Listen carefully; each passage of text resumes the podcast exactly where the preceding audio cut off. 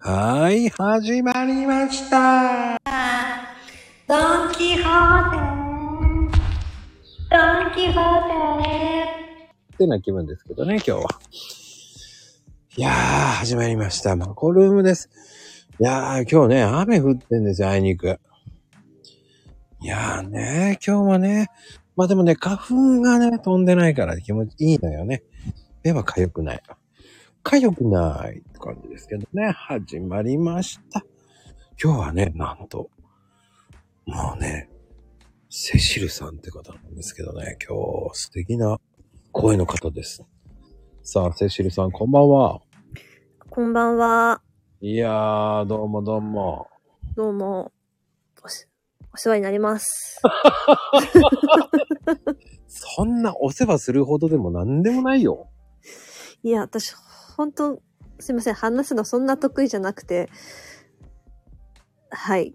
いや、そんな、いや、でも、なんとなく声似てるよね。いろんな方に言われますね、やっぱり。うん。ええやっぱ似てるみたいですね。うん、特徴がね、似ている。うん。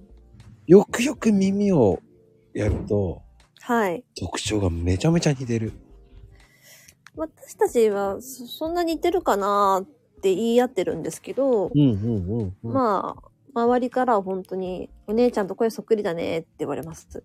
うん、でも、いいと思うよ。性格は違うと思うけどね。そうですね。もう本当に、姉が光なら私は闇っていう感じで。え、そうなの時々、あのー怒られてますね。お酒の飲み方とか。え、どっちがってこと飲み方がダメよ、そんな飲み方したって感じで。飲みすぎなのよって怒られます。どっちかっていうと、お姉さんの方が飲みそうなイメージなんだけど。めちゃ、昔は飲んでたの、ましたね。で、むちゃくちゃ強いんですよ。強そうだよね。そう。一回、私と姉と二人で、日本酒を一晩で多分8合ぐらい開けたのかな。はあ。私はもう次の日二日酔いで使い物にならなかったんですけど、うん。いお姉ちゃんは次の日ピンピン仕事行ってました。やー、そんな感じだよね。ははい。でも、こう、なんだろう。でも、全く違う業界に行ってるじゃない。そうですね。うんはい。やっぱり、そこを目指そうとした理由って、なんかあるんですかそ気づいたらもう書いてたんですよね、私は。かっこいい言ってみてえなあ僕は気づいたら、えーはい。いコーヒー飲んでました。や、でもそこからね、極められて今いろいろツイッターでコーヒーについて語ってらっしゃってすごいなって思います。 いや、それはセシルさんもそうだと思うよ。なんですかね。うん独特の文章の使い方、俺すげえ好きだもん。ありがとうございます。そう言っていただけると、とても嬉しいです。いやー、はい。気づいたら魔術師とか言ってる人もいますけど、あ、不敬参加。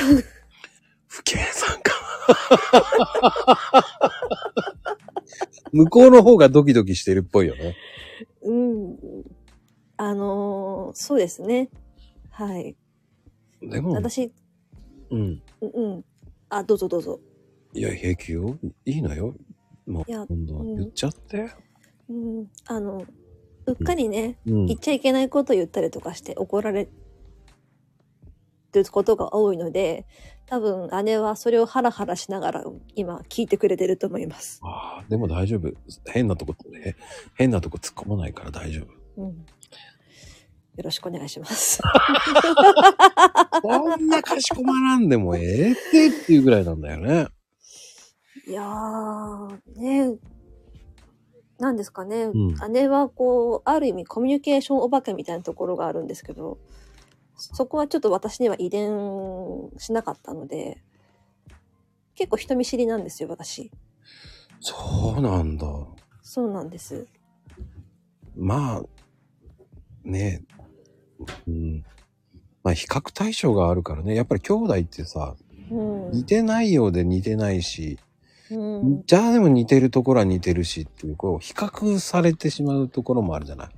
そうですね。で、お姉さんがアクアクティビティな方で、うん。そしてね、もうはい。華やかな感じがするからね。そうですね。うん。何せ、多分10年ぐらい前からおお姉ちゃんもツイッターやろうよって言ってたんですけど、全然やってくれなくて、うん。それがある日突然始めたら、うん。なんか、私の倍以上フォロワーがいるっていう状況になってて。で、よっぽどツイッターで仲良く友達作ってる、エンジョイしてるじゃんお姉ちゃんみたいなとこ感じなので。あんなにかたくなにやらないって言ってたじゃんお姉ちゃんって言って。ああ。そして私をすぐ超えていきやがったって感じになるでしょだって。うん、そうですね。姉にかなうことはなかなかないですね。いや、でも、俺は、文章のタッチはすごくいいと思うけど、あ、本当にありがとうございます。入りもう、入り方とかもすごくいい、なんか、のめり込むような文章だよね。本当ですかうん。あ、じゃあ、いくつか読んでいただいたんですね。ありがとうございます。こっそり読んでます。ありがとうございます。で、なんだろうね。それをツイッターそのままやればいいのにと思うんだよね。そうですね。うんちょっとこれからいろいろ模索してやっていこうかなと思っていろいろ企画してるんですけど、最近ちょっとあアルバイトを新しく始めたので、ええちょっとそっちの方で今、ちょっと体が慣れるまで、え、何をやってらっしゃるのあの、病院の受付事務です。またすごい華やかなとこに行ったわね。うーん、なんか結局、私も医療従事者になったんだなっていうところで、ああ、はいそのうち、まあちょっと私補佐官とかになれたらいいなと思ってます。いや、もうすでに補佐官になってると思うけど。うーん、どう、どうなんですかね。うーん。いや、でも本当いい関係性がすごく出てるよね。といていただけるともう、私はもう、とても嬉しいです。その、もね、こう、やっぱり言ってるけど、やっぱり表現できないのはもう、こう、セイシルさんしかできない表現ってあるから。う、あそれの、その言葉言い回しはすごくいいと思うし、あ、はい。うん。俺が言うことではないから、すごいのよね。ああ、もう本当にもう万感の思いでいっぱいです、私今。 いやいやいやいやいやいや。そう、でも僕はすごく魅力的な文章も、ツイッターもね、徐々にすげえ面白いし、本当ですかうん。なんか、ぐにゃぐにゃ、ツイッターではぐにゃぐにゃ変なことばっかり言ってるんですけど。あ、でもそれが本来のツイッターじゃないのまあ、うん、そうですね。うん。うん。でこう、いろんな方のうん。日常のつぶやきも読んでて、あ楽しそうでいいなとかそういうのをこうお裾分けしてもらえるのがツイッターの醍醐味ですよね。うーんうんうん。でも、そうそうそう、その、なんて言ったらいいんだろう。楽しまなきゃダメよって思うよね。うん、もちですよね。ん。うん本当にもう楽しい以外のことはツイッターではしたくないなと思っています。もちろんね、ラジオの方も。どうやってみて。まだちょっと緊張してますけど、楽しい です。そうだね。笑いがまだ緊張してるよね。はい。そんなに緊張する番組じゃない。大丈夫です。あのーしちょっとシラフなんでね、ちょっと人見知りが出てますね、まだね。え、酒飲むと饒舌になるっていうことだんだんやっぱりそうですね。うーんお酒飲むと喋り始めるタイプですね。そそれ。で言わなくていいこと言って時々お姉ちゃんにステイって言われてます。ああ、ステイか。はい。うまい言い方するね。飼いならされてるような感じだよね。いやーまあ、ねえある意味やっぱり憧れの人ではあるので、ああ、でもそういう風な関係性っていいね。うん。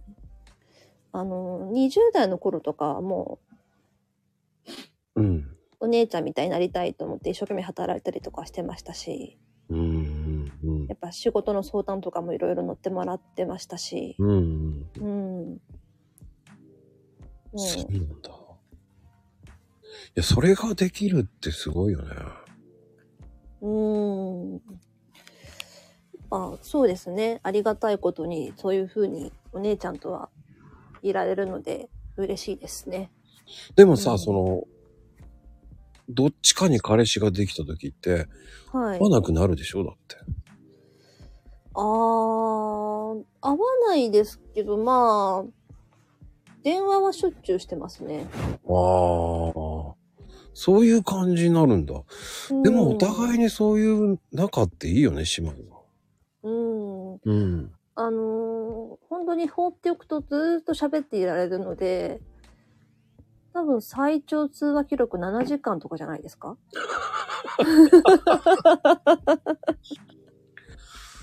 7時間。はい。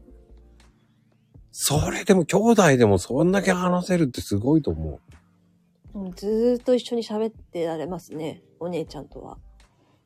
う。それ、できる姉妹ってなかなかないと思うよ。うん、珍しがられます。うん。ねうんうん。ほら、だって、三姉妹だけど、次女にお姉ちゃん大丈夫っていつも心配されるって。ああ、ああ。そう。まあ、私も姉のことを心配するときはありますし、姉が私のことを心配してくれるときもありますし、うーん。どっちかが転びそうになったら、ちょっと助けに行く、行くわ、みたいな感じの関係性も保ててはいるので、行くわっていう、いいね。すごく、すごい。はい。はい。うん、助け合えるって本当にいいと思うし。うんうち、俺なんかか、兄弟いるけど知らん顔だからな。うん。それぐらいもう疎遠だな。まあ、どうなんでしょう。年が近かったらもうちょっと違ったかもしれないですね。そうなんだ。はい。結構年齢差があるので、え、そんな風に見えないんだけど。いや、ほら、お姉ちゃん1000歳超えているので、ああ、そっか。で、ちょっと私も正確な年齢差がわからないんですけど、うん。うん。なんか1000歳から先は数えてないから、何歳差だかちょっとわかんなくなっちゃったなって言われちゃったんでう。まいよね、そこね。まあ、繊細って言えばね、まあ、どっかの悪魔さんみたいな感じだよね。だんだんその人に対抗してんじゃないかっていつも思っちゃうんだけど。 よくプロレスやってるらしいですね、 ね。本当に、本当に、なんかそっち方向行きたいのかなとかさ。 うん。まあ、すごいクレバーな人なんです。本当に頭が良くて、博識なんですけど、なんか時々こう、体が先に動いちゃうみたいなところが、お姉ちゃんはある。うーん。そうなんですよ。そ知らない人は知らないですからね。し知らないし、スルーし、あの、僕はその、あえて言わないですけど、う。うん。そ1000歳とか1万歳にしとけばいいのかなって。まあ、まあ、一旦はもう1万歳だと思うんですけどね。まあね、ヘイトさんの設定がちょっとおかしいんですよ。10万とか言ってわけのわかんないこと言うからね。う。どっかの閣下みたいですね。そう そう。もう、もう閣下じゃんとかさ。そうね、永遠の二十歳。それは無理だよね。せめてうん30とかにしてくれると本当ありがたいです。土は嘘だろって言いたくなるし。うんうんうんうんうん。せめて。30だよねってね。そうっす。うんうん、まあ。ねえ、お姉ちゃんいくつなんだろいやう。、気づいたら1000歳超えてたからな。いや、僕はそれが素敵だと思いますよ。その、はい感情的なね。 うん。まあ、それ以上ね、言うとなんか怒られそうなんだね。いやいや、いや、でも変なとこ真面目なんですよね。うん、うん。そうですね。あの、ちょっと武士みたいなところがあるので、あなんかそんな感じ。そう。筋が通らないやつはもう切ってねじ伏せるみたいな。なんかね、うん、でも、繊細さんだからね。はい。繊細さなので、はい。その割には自己管理できてないんじゃないって言いそうになるんだけどね。それはね、常々突っ込んでるんですけど。まあ、ゆうたかてあんまり話は聞いてくれない。あ、それはね、絶対そう。右から左に流れてます。そう。そう。あの、命大事にって毎日言ってますけど、まず自分の命を大事にしてくださいねっていうのは多分もう何十年も前から言っている。ほんとそう思う。うん。そう言ってる自分が一番だよね。さうん。まあ、研究者気質なので、いろいろ自分の体で試したいんだよね、みたいなことをさらっと言いますね。だ、その、なんだろう。オタク、ちょっとオタク入ってるよね。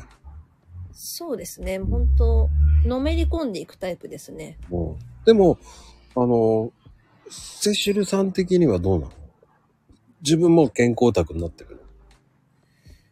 私は割と不健康なタイプなので、そう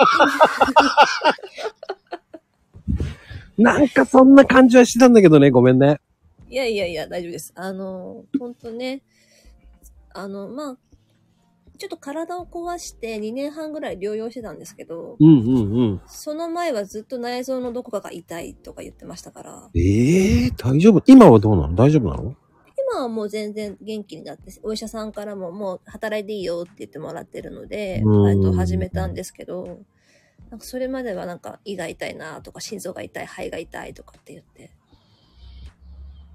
お酒飲みすぎとかじゃない大丈夫ストレスだったみたいですね。ああ。あんまり考えすぎるのも良くないからね。そう。ストレスから飲まなきゃやってられねえからの、し仕事からの悪循環で、ああ。で、まあ、姉からはたびたび注意をされてたんですけど、うんうんうんう本ん。当に何言っても聞きやしねえって怒られてました。いや、しねえって言われ言うんだ。あ、そんな口調言うんだ。イメージダウンだ わ。イメージダウンやわ。いや、今のは私のね、表現ですから、実際にそういう誇張で言われたわけではない。 大丈夫ですよ。あえて言ってますから。僕も誇張して言ってますからね。あえて、あえて誇張してますからね。はい。あの、これをね、僕の誇張をね、信じるか信じないは、まあ、皆さん次第なんでね、あ の、信じなくていいですから。それ怒られるからね。誇張しやがってって言われちゃいますからね。クレームは、あの、僕に来ても何も知らんからなりますからね。いうんや、でも、じゃあその前も、じゃあずっと、あれだったの仕事的には、事務員さんやってたことえっと、私結構、派遣社員で結構転々としてたんですけど、うーん。まあ経理を10年ぐらいやってて、うん。でもういい加減決算やりたくないってなって、うん。一回別の業種で仕事した後に、うん。飲み屋の席で知り合った人うん。と、たまたまその派遣の契約が切れた時の日に会ったんですよ。うん。前々から知ってる人だったんですけど、うん。その人に、えー、仕事ないならじゃあ俺のとこで働くって言われて、ええなんか飲み屋で UFO キャッチャーみたいにやーんっつって、うん。で、そこで勤めることになって、うん。 4年半ぐらい行ったんですけど、ちょっと体が壊しちゃって退職して、で、療養してたんですけど、え、何関係だったのそれは。あのー販売系ですね。ああ、じゃあ、疲れるね。うん。本当にお客様は神様なんて嘘と思いながら働いてましたね。ああ、わかるわ。あの、ほんとストレス溜まるのよね。そうなんですよ。で、で、うん。嘘も言わなきゃいけないところもあるしね。そうそうそう。なんか、よくわかんないけど、それっぽいこと言わなきゃいけない時ってあるじゃないですか。ああ、わかる。うん。なまあ、似合ってるっていう言えば似合ってるし、似合ってないっちゃ似合ってないけど、まあ、ここは似合ってるって言っといた方がいいのかな、みたいな。ああ、わかるな。そういう気疲れとかありましたね。うん、だからそこでね、うん、そこで真面目に答えちゃいけないっていうのもあるわけじゃない。そうそうそう。受け流すような感じでやればよかったんだけど、ううんーん、結構あの販売単単価の高いものを扱っているお店だったので、うんうんううっかり変な売り方をするとクレームになっちゃうので、ん。いやー、それはストレス溜まるよねう。んはい、あその私をこう拾ってくれた社長さんはすごいいい人だったんですけど、うんうん。まあまあ大接客は辛かったですね。先輩たちがね、うん、フォローしてくれるのはいいんだけど、そのフォローがね、そうですね先輩かうわのフォローはまずなかったですね。ああ、ないのか。えー、そ放も置そもクリニカ私接客し接客しなくていいっていうかしないでって言われて入った口だったんですけどうんうんうん。で、接客しなくていいんだったら、行きますっていう。あの、商品の在庫管理だけしててくれればいいから、それをしてる時間以外は奥の倉庫に引っ込んでてくれていいからって言われて入ったんですよ。うんうんうん。あ初日からよくわかんないから接客してましたね。は話が違うと思いながら。 嘘でしょと思って働いてたんですけど。釣られた。見事に釣られた畜生と思いながら。あーでもね、社長さん的にはそう思ってても、社員の人たちは違うからね。そうそう、そうなんですよ。なんで、社長的にはそういうつもりだったけども、他の、ね、さ最初に入ってた先輩さん的には、あのーそんな大人数のい規模のお店でもなかったので、うんうん。あのー猫でも何でもいいからし仕事して、みたいな感じで、結構バタバタ忙しく仕事してましたね。そして、トゲのある言い方するからね、女性同士だとね。またね、おつぶねさんがね、ものすごいパワハラ、モラハラ気さ気質うーん。の人だったんで、結構それはきつかったですね。ああ、やっぱり。これは、もう休憩するもんじゃないわよとか言われちゃうわけでしょまあ、休憩は普通に取れたんですけど、おうじゃあよかったね。あのーまあ、知らない初めてやる仕事を社長からやっ、これやって、とかって言われてやってると、バーッと取り上げられて、うん。よく知りもしないでやるんじゃないわよって言われたりとか。じゃあ、社長に言えよって言いたくなるけどね。そう。ええそりゃあみんなここには人が育たない職場と思いながら。 じ自力で育つしかない職場、試される職場、北海道かよと思いながら働いあてまあ、でもそういう、そういう想像力いいね。したけど。うん、北海道かよって。俺はそういうふうに思わないな。もう負け、負けるもんかーって言っちゃう人だから な。はい。でも、そういうさ、人が育たない職場ってあるよね。ありますね、やっぱり。うーん。うん。俺もね、試させる、試させられる大地だったから。うん。あのー俺もその、ラーメン屋さん辞めた後に、はい。もう本当にお風呂の修理うんうん。なんかはもう見て覚えろって言われたのよ。ああ。見て覚えろ職人さんすぐそう言うから。うんうんうん、うん。見て覚えろってわかんねえよって思いながら、それをね、ね1えヶ月間見てればできるからって言われて、うんできねえしと思いながら、ただ未だに覚えてるのは、まあ一番最初のお客さんの時には大変だったね。そうですよねう。ーん、ドキドキしよくわたか。んないし。そうそうそう。うん。まあ事前に知らされてるのを修理すればいいっていう感覚なんだけど、もう一人で全部作業しなきゃいけないから、で、向こうはもう、本当にこれでいいのかな、大そうそうそうそう、んで、ね、直すプロが来ると思われてるわけだからね。そこの温度感が難しいですよね。難しい。いや、大丈夫。飲食店やってたんだから大丈夫、大丈夫、大丈夫とか言われたって、いやいや、何言ってんだと思いながらやったけどね。ねえ。そう。うーん、でも、それを踏まえてやってったら、今じゃ、イケシャーシャーとお茶飲んで帰ってくるからね。お菓子出ねえのかって言って帰ってくるからね、俺。そうですね。だんだんね、なんか、慣れちゃえばね、うん。なんか、あの頃の自分、初々しかったな、みたいな感じで。うーん、ただね、慣れるまでがね、でもそういう人たちだとね、ストレスは溜まるからね。うん。でもまあ、その、社長は割とそういうのを気長に見て、特に怒りもせず、うん。あの、時々フォローしてくれたりもして、私がい一、うん。一人前って言うけど、まあ、それなりできるようになるまでは黙って見ててくれたので、まあ、それはありがたかったですね。だからある意味、社長には育ててもらったかなとう。ーん。はい。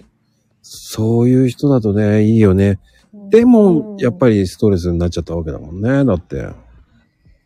そうですね。やっぱコロナがいけなかったですね。ああ、やっぱり。うん。コロナ始まっちゃって、うん。お客さんが来なくなって、うんやることがなくなってきちゃうと、うん。なんか、もうややることがなくてもぼーっとしてるしかなくなっちゃううんうんうと、んうん。なんか、なんかぼーっとしてるだけで時給発生してるけど大丈夫なのかなとか、うんうんレジ締めとかもやってたのでうん。、うんうんやっぱ、あらりとか見えちゃうじゃないですか。うん。うんうんうん。このあらりから人件費をどうやって捻出していくんだろうとか、いろいろ心配して、心配が過ぎちゃって結局なんか倒れちゃったみたいな。ああ、優しいんだよね。まあ、あの優しいっていうか、まあ、経理やって、一応、上場企業の決算とかもやってたので、うんそういうのがなんとなくこう、見えちゃうっていうか、想像でき、想像しちゃうんですよね。うんうんうんうんうん。これで、このぐらいの経費がかかってるってことは、このぐらい、この費用がかかってて、ああでこうでみたいなのが、なんとなく頭に浮かんじゃって、うんうんうん。そうすると、どうしようみたいな。私が考えることではないんですけど、考えなくていいことを考えちゃうみたいな。うんううんうん。ん。だからそこがやっぱり真面目なんだよね。うん。うん。そうですね。それを、真面目うん。真面目だよ。本人は全然ふわふわ生きてるだけのつもりなんです けど、真面目だとはよく言われますねい。や、それが分かっちゃうから辛くなるんだよね。うん。うんうんうんうん。でも、その、裏を返せば、その、補助金とか降りてたから、もうん。うもう全然大丈夫だと思ってたんだと思うけどね。ああ、そうそう、補助金もね、あのー結局、シフトを減らす、い一日減らすっていう形で対応したときに、うん。有給使っていいよって言われたんですよ。うん。で、え、有給だと全額会社持ちになっちゃうけど、確か、あの、コロナ支援で、うん。あの、なんだ給食手当みたいなのが出るなと思って、うん6割。だから、有給使わせるぐらいだったら、この生徒使った方が私多分、経費浮くと思うんですよねって、社長に言って、手続きしてもらったりとかはしてました。うんうんうんうんうんうん。それを率先してったっていうのもすごくありがたかったと思うよ。うーん、でもなんか、後から、なんか思ったほどもらえなかったって言われましたけどね。 ああ。書類作る手間の方が大変だったみたいなことは言われてしまいましたけう。れど。うんん、あーあー、社長ごめんと思って。裏目に出ちゃったごめんなさいっつって。うん。まあね、いろんな制度があったからね、やっぱりう。ん、やっぱもう、ぐちゃぐちゃでしたよね。やっと3年経って落ち着きましたけど。うん。うん、まあでも、それが、やっぱりそういうので結構みんなね、この3年っていうのでうん、結構変わった人いっぱいいるからね。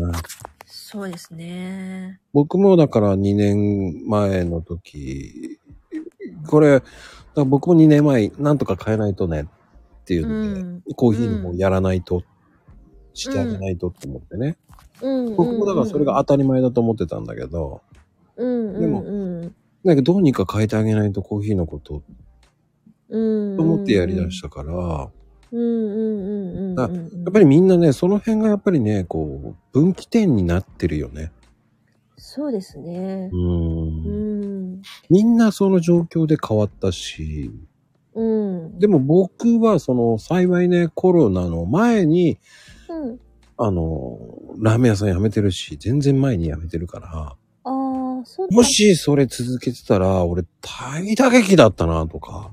そうですね。ううん。ん。で、まあその後2年はもう、2、3年はね、ずっとお風呂の修理ばっかりやりながらコーヒーやってたから、うんうんうんうん。そこで。こう変えて、うん。もう俺は良かったかなと思ったのよ。そうですね。良かったですね。なんうかん、逆にちょうどいいタイミングだったのかもしれないですね。うん、って思った方が気楽だよね。俺はもうそこから、うんやっぱりそれで頑張ってるのを見てくれて、こう、ね、うん。大手企業みたいなところにね、うん。でうんうんやったらどうんうって言われて、うんうん拾われたからね、うん。ここでね、拾われなかったらね、でも、うんやっぱりこう、何か一生懸命やってれば、誰かしら見てくれてるっていうのもあるし、そうですよね。だからやっぱり、うんそうそう、コロナでね、こう、人生の見直しタイム、うん。いや、そこで結構、分岐点ってなった方、本当多いと思います。そうですねう。ん、結局私ももうずっと、あのー病気だったのごまかしごまかし働いてたのが結局もう肩が来て、うん。ニッチもサッチも行かなくなって、うん。で、お姉ちゃんに話聞いてもらって、うん。もう、ず、しばらくはもう動けなくて、うんずっとぐずぐずしてたんですけど、やっぱ、うん、お姉ちゃんにたくさん励ましてもらったりとか、話聞いてもらったりとかして、もうこれは根治治療をしなきゃダメだって自分で思えたので、で、もうん、うんう病院通ってちゃんとお薬飲んでってやって、で、その仕事してる時ってもう暇がなかったので、小説とか全然書けてなかったんですよ。うんそれがこの1年、2年ぐらいでうん良くなってきて、また書けるようになって、うんあの、本も出したりとかしたので、うんやっぱりそういう意味では、コロナ、うん、やっぱ人生見直しタイムって本当そうでしたね。ううんん。そのそういう時って仕事に忙しかったからちょっとごまかしごまかしが来てたから、うん。いつかは倒れてたかもしれないし、うん。俺はそこで一回倒れてるのよ。あ、そうなんですね。うん。ピーポー、うんうんピーピーポー車に乗ったのよ。あ、大変でしたね。うん、ピーポー車乗って目が覚めたら、うん。うなんかし、なんか緊急処置室みたいなところで目覚めて、ん。うん。まあうん。で、あの、尾形健ですって言ったら、何冗談言ってんのって言われ て、冗談言えるのね、とか。パコさんね、渋くていい声してらっしゃるから。そんなことないんだけど。いえいえいえいえ。まあ、それを言って、その後また寝ちゃったんだけど。あ、でも後遺症とか残らなくてよかったですね。あ、僕はね、あの、形質出血って、あの、下血ああ。ニュースだったんですよ。うーん。あ、じゃあ、手術とか必要な感じでした。ああ、手術は平気だったのよ。よかった。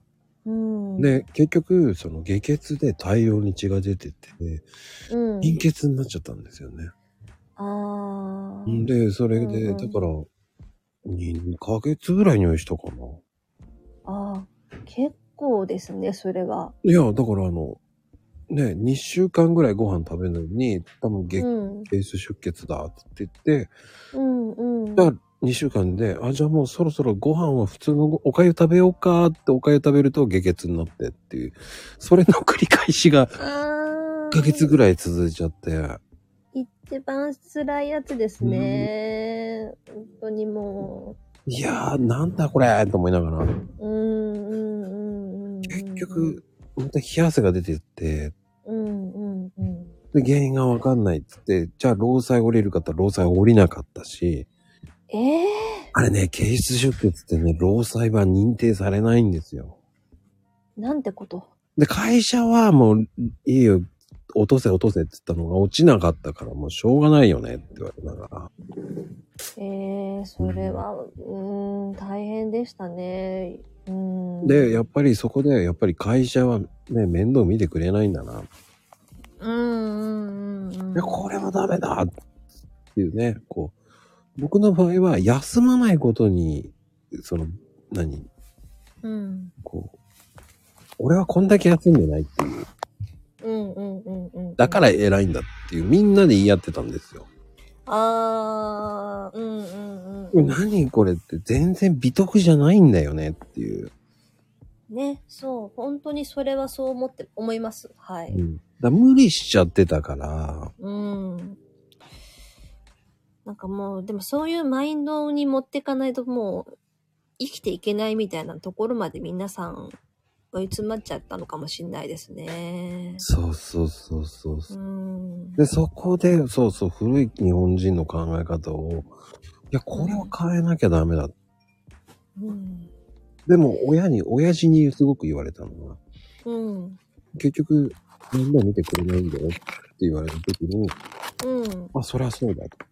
うん。もうちょっと自分の体大事にしろって言われて、あ、それはダメだと思った。うん。私もそうですね。やっぱ倒れた時に、あの、姉から、まあ人のことばっか考えるなで、いい加減自分のこと考えられるようになりなさいって怒られて。 はーいって。うん。っうんていう自分はどうなんだって言いたくなるもんね。うーん、うーん、うーん。それはもう、まこさんからも言ってあげてください。ダメだよ。 ね、何も言えない。怖いから。怖いから言えない。お姉ちゃん怖くない、怖くない。優しいですよ。めちゃめちゃ怖いよ。怖いですか怖い怖い。もうね、お説教されそうで怖いもんね。あーあんま、お説教はしてこないですね。いやー、わからない。うん。うん、怖い怖い。 そうね。そういう風にする気持ちはわかるよ。でもね、っていう風な話を持っていき方をしてくれるんじゃないかなと思いまあーでもうまいよね。だから魔術師って言われるんですよね。す。そうん。まあでも皆さんね、そういうのがあったから、今があるっていうのもあるし、う。うん。まあやっぱり、その3年、このね、腹やり病のうん。ことでみんな変わったと思うんですよね。そうですね。もう、人間関係もガラッと変わりましたし、私住むところまで変わりましたからね。そんなに、はい。引っ越し、まあ、恋人ができて、その人と一緒に暮らすっていうことになって、うんうんうん。引っ越しをして一気に家族が増えたんですけど、うんうんうん。もう犬と猫と恋人と一緒に暮らして、うんうんうん。で、まあ、姉とお電話してるときは、彼氏は2階に上がって2階でテレビを見てるとうんうんうん。いう感じで暮らしてます。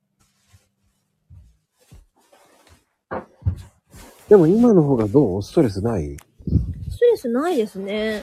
じゃあいいんだよ。そう。あ、私の体ってこんなに健康だったんだって、時々ハッとなるぐらい元気ですね。気にしながらやってるとね、やっぱり。うん。うん。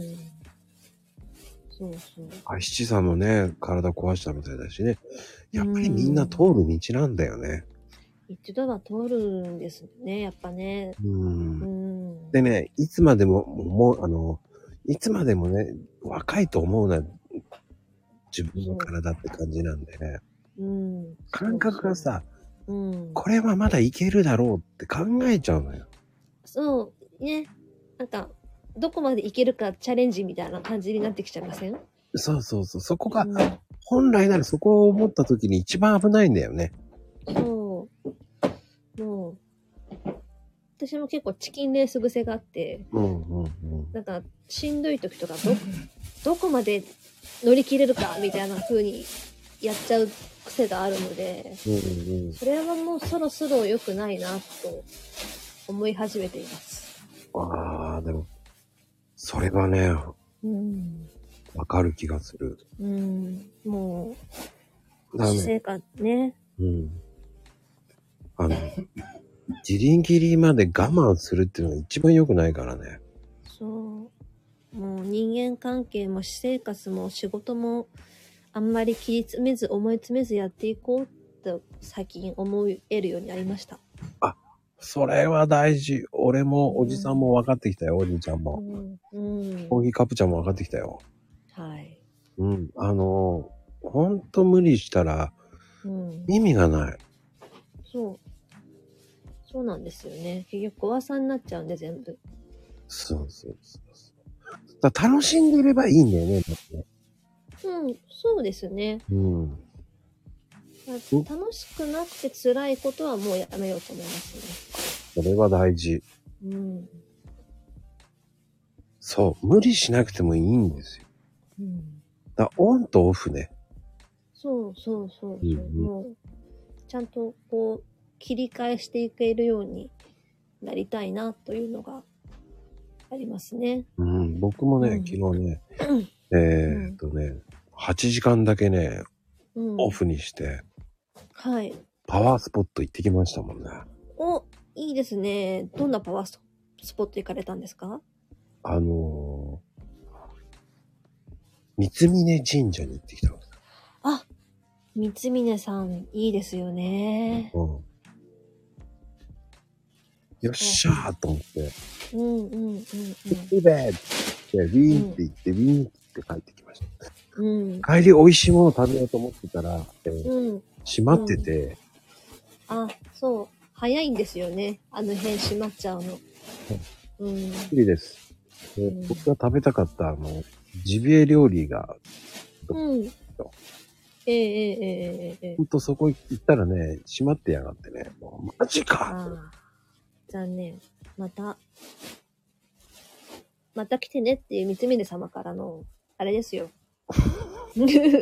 すごいな、ジビカ、ジビカになってるけど、ジビエですからね。耳鼻科。ジビカってどんな誤字だよ。僕、ジビエって言ったんですけどね。うんなぜジビカになるかな。空耳アワーが始まる。びっくりだわ。俺、アレルギー、すいません。アレルギーの話一切してません。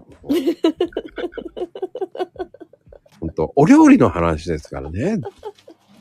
なぜジビカが出てくるっていうね。もうびっくりですよ。本当に。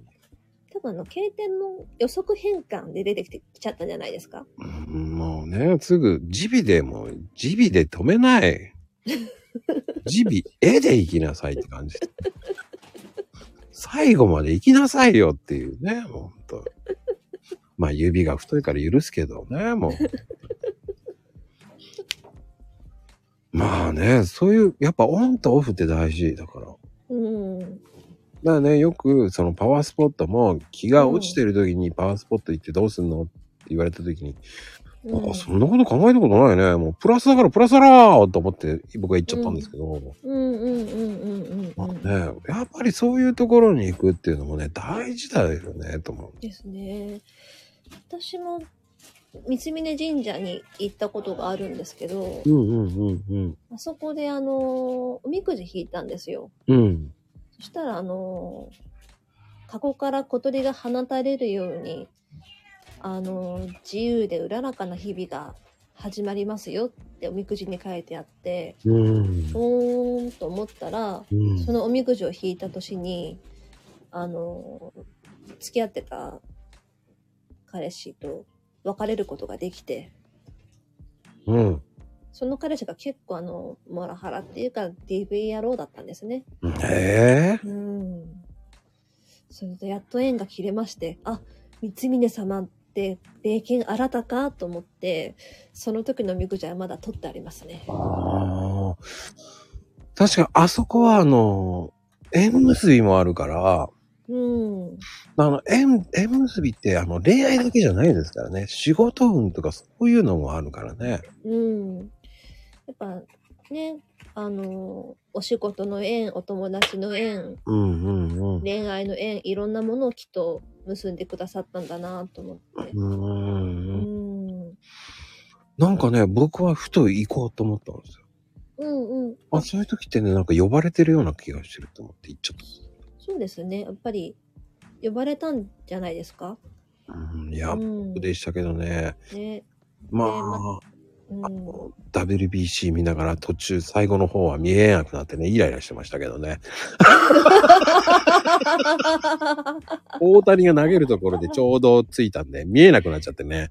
あー、うん。大谷くんすごかったですよね。ちょうど、ちょうど彼が投げるところで、えうーん。駐車場ついてしまったんで、うんうんうんうん。めっちゃいいとこじゃんまあ、いっかっつって、見に行っちゃうのをもうお参りに行ったんですけど。うん、まあね神様に呼ばれたからまあ大谷君は録画でも見られるよっていうことで、そうそう、その後ね、帰りね、うんずーっと永遠にやってるから、まあいい か。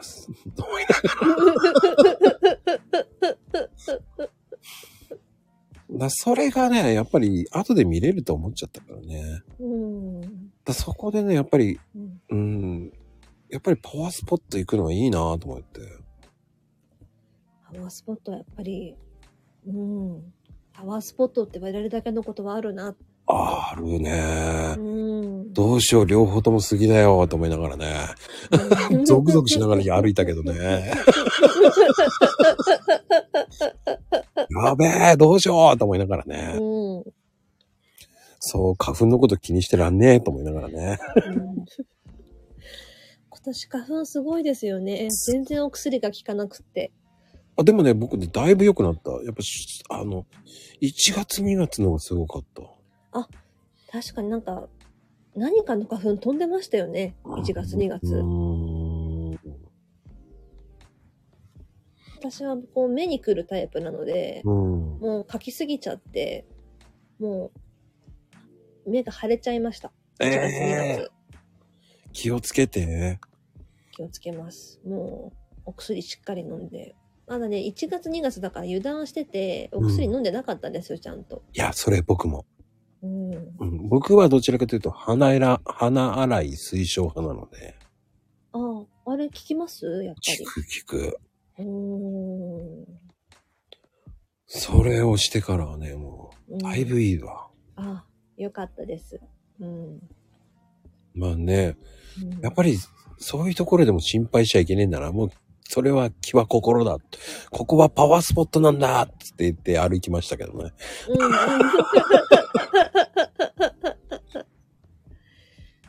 これ私、まあ本当かどうかわかんないですけど、うん。あの、ああいうちょっと奥まったところうん。の杉って、うん。そんなに無理して繁殖しなくてもいいから、うんそんなに無茶な量の花粉飛ばさないらしいんですよ。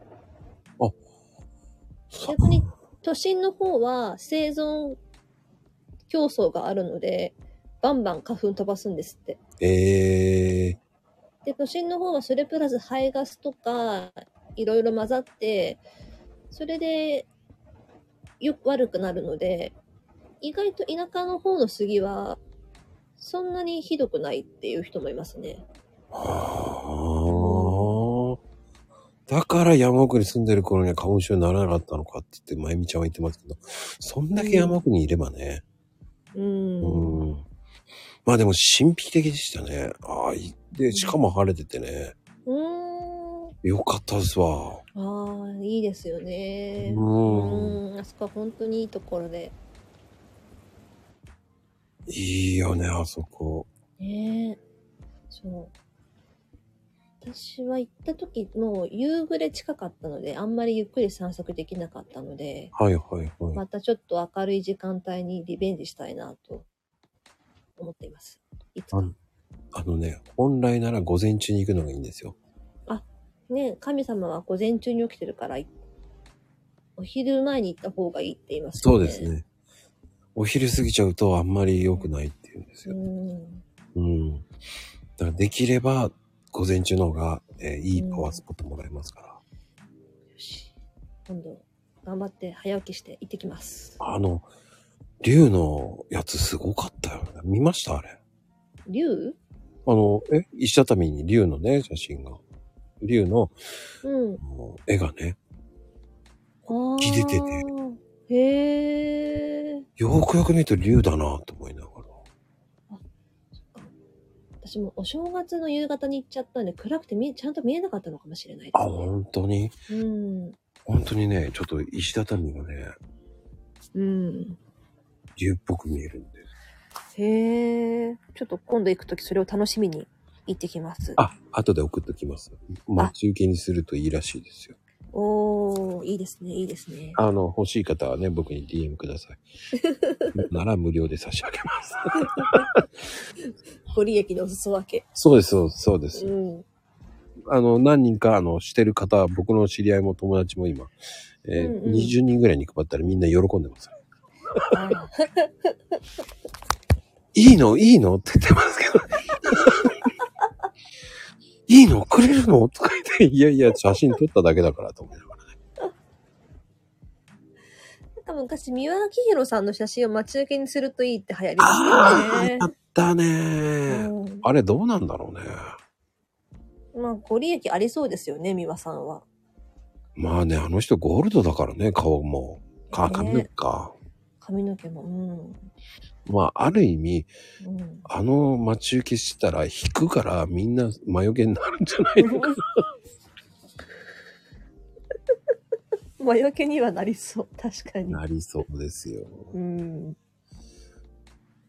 魔除けですよ。ねうん。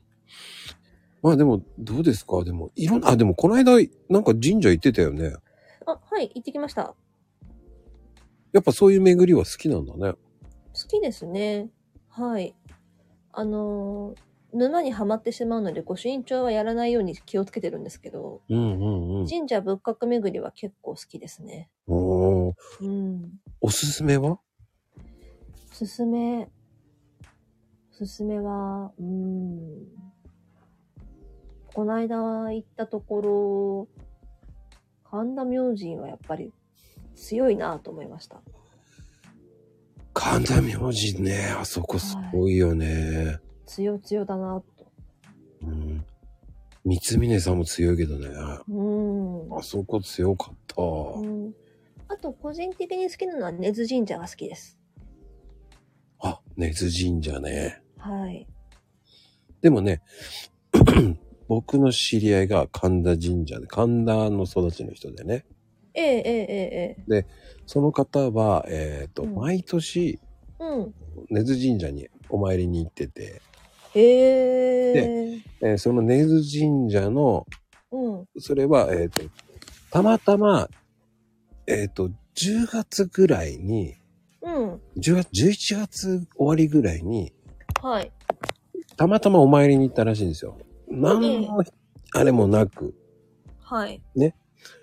で、その後に、お参り行った帰りに、うん。ふと宝くじ売り場にね、うん。寄ったんですって。ええ。でもその時に先輩が、うん。あの、宝くじはすごいんだぞっていう先輩に言われた時に、夢があるんだよって言って、お前も一回は買ってみろよって言って、競馬ばっかりやってないで。うん。うん。うん。ていう。で、その人は、えーじゃあ一回は買ってみようかって言って、うん。連番をうん。 10枚、3000円買ったんですよ。へえ。ね。はい。これがね、またすごい裏があるんですよ。うん。正月明けに、はい。年末ジャンボですよ。はい。一等賞が当たってたんですよ、その子。すごいじゃないですか。うん。っていうね、すごい。その方はね、うん。僕が。が知ってる中で、えっと、一等賞当たった方はその人だけです。僕の知り合いは。え、もう年末ジャンボで一等働い、あ当たったら、もう、自由ですよね。いや、その方は堅実でした。 はい。お家帰ってました。もうキャッシュで。うん。でも、すごいです。その方は結局離婚しちゃうんですけどね。家を奥さんにあげたからいいんだって言ってましたけど。ああ、オチがついちゃいましたね。血がついちゃったっすよ。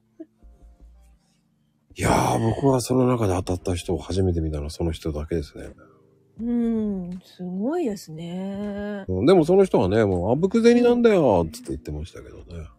うーん。でもやっぱり光が当たると不幸になるんだなっていうのも分かりました。うーん。。うんなるほど。うん、でもいいんだよ。奥さんに家があげられたからよかったよ。ただで、つっていう感じの人でしたからね。なんか本当江戸っ子っぽいですね。下町育ちの。うん。とそうです。そこ、うんそのところは、すごく有名な、あの、うん。そうですね。簡単に言うと、まあ、野菜屋さんっていうか、まあ、八百屋さんのお宅なんでね、有名な。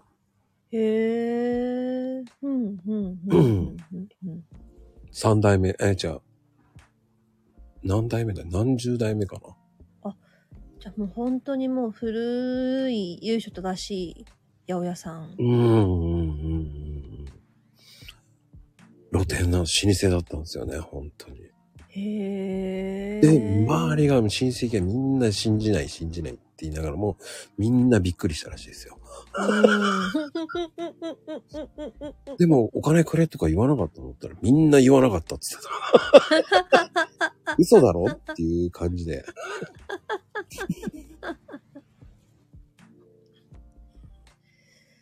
だから、やっぱり、何かしらあるんでしょうね、あそこもやっぱり。 そうですね。うんやっ。ぱ、あのー、2、3年前にもやっぱり神田明神に行ってお守りを買って、うん。で、そのお守りがこう願い事を書いて持ち歩くタイプのお守りだったんですよ。うん。うん。うん。で、久しぶりに、もうすっかり忘れちゃうんですけど、うん。この間久しぶりに行った時に、あ、そういえばあの守りに書いたこと結構当たってきてるなって。あの、私はもう、うんその分泌の方のお仕事でやっていきますようにって書いたんですけど、うん。そしたら、あの、おかげさまで、しあの、小説スバルにエッセイ載っけていただけたので、うん。すごいことだよね。うん。あ、ご利益、やっぱ神田さんはすげえと思いました。う。うんん乗るってことがすごいと思うしね。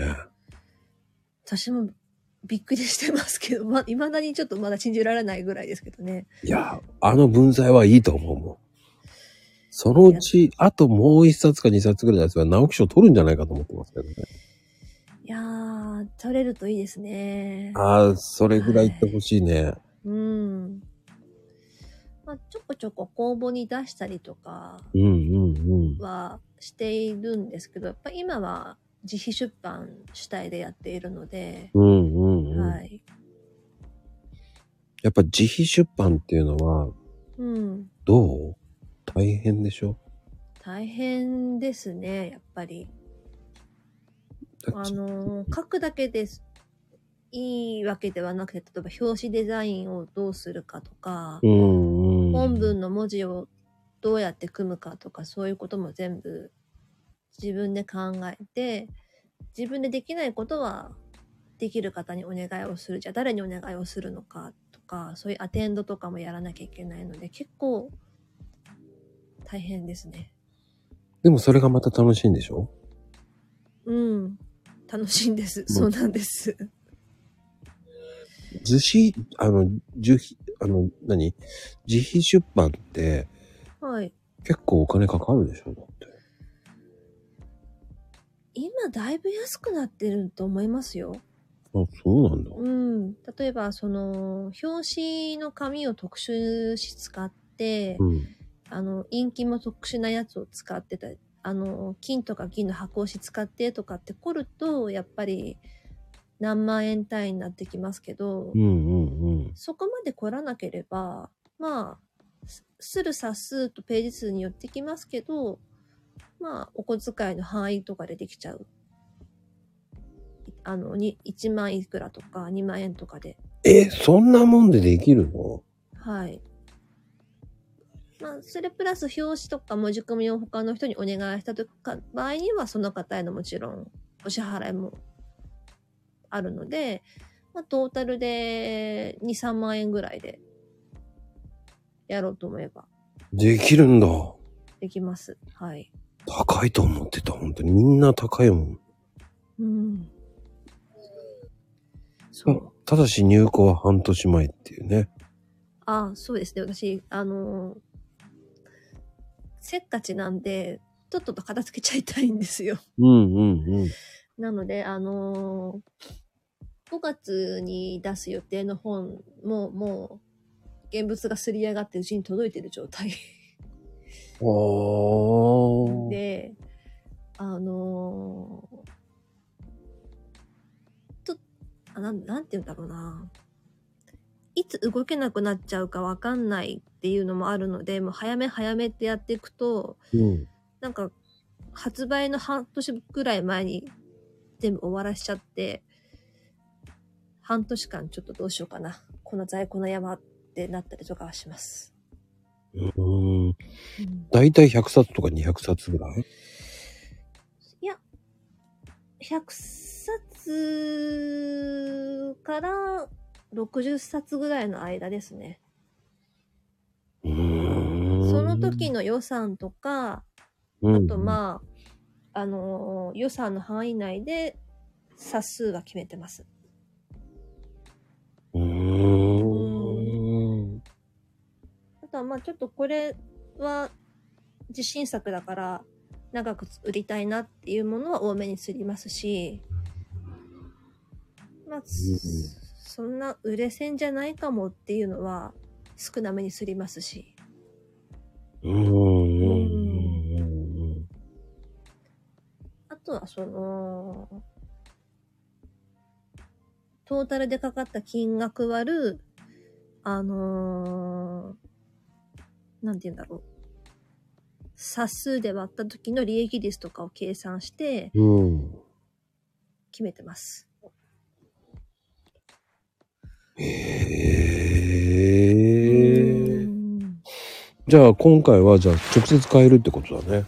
あ、そうですね。うんあの、通販サイト、ブースとかベースっていうのがあるので、うん。そこからお申し込みいただければ、あの、私の方から直接発送します。うはーんい。ベースなんだね。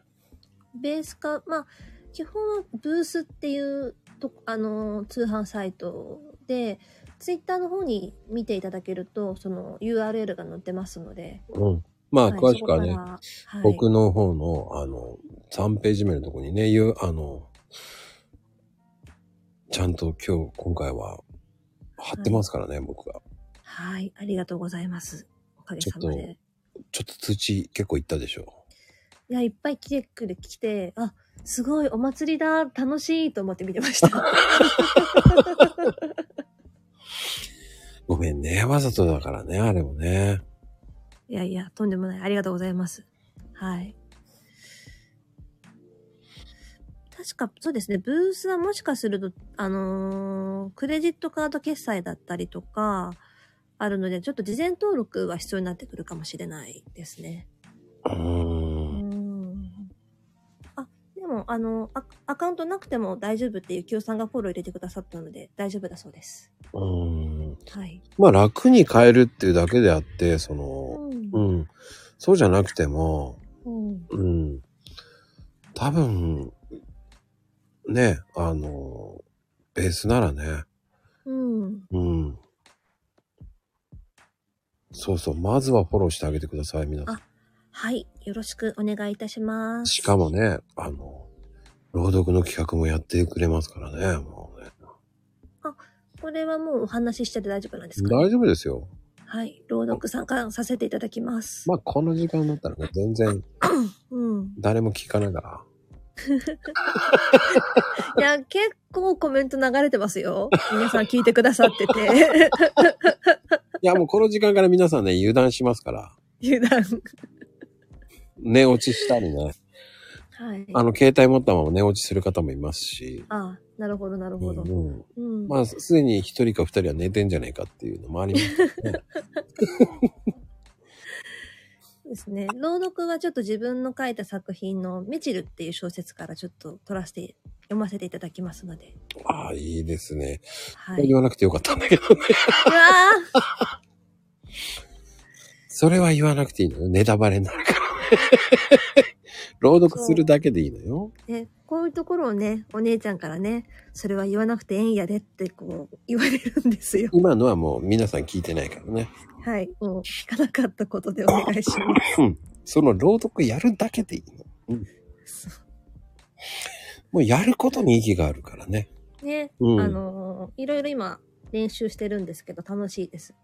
あ、本当に。はい。あの、まあね、サービス精神だと思って言ってくれたんだと思うんですけどね。あのでも、本当に、あのう、ん参加することに意義があると思ってる。ねね。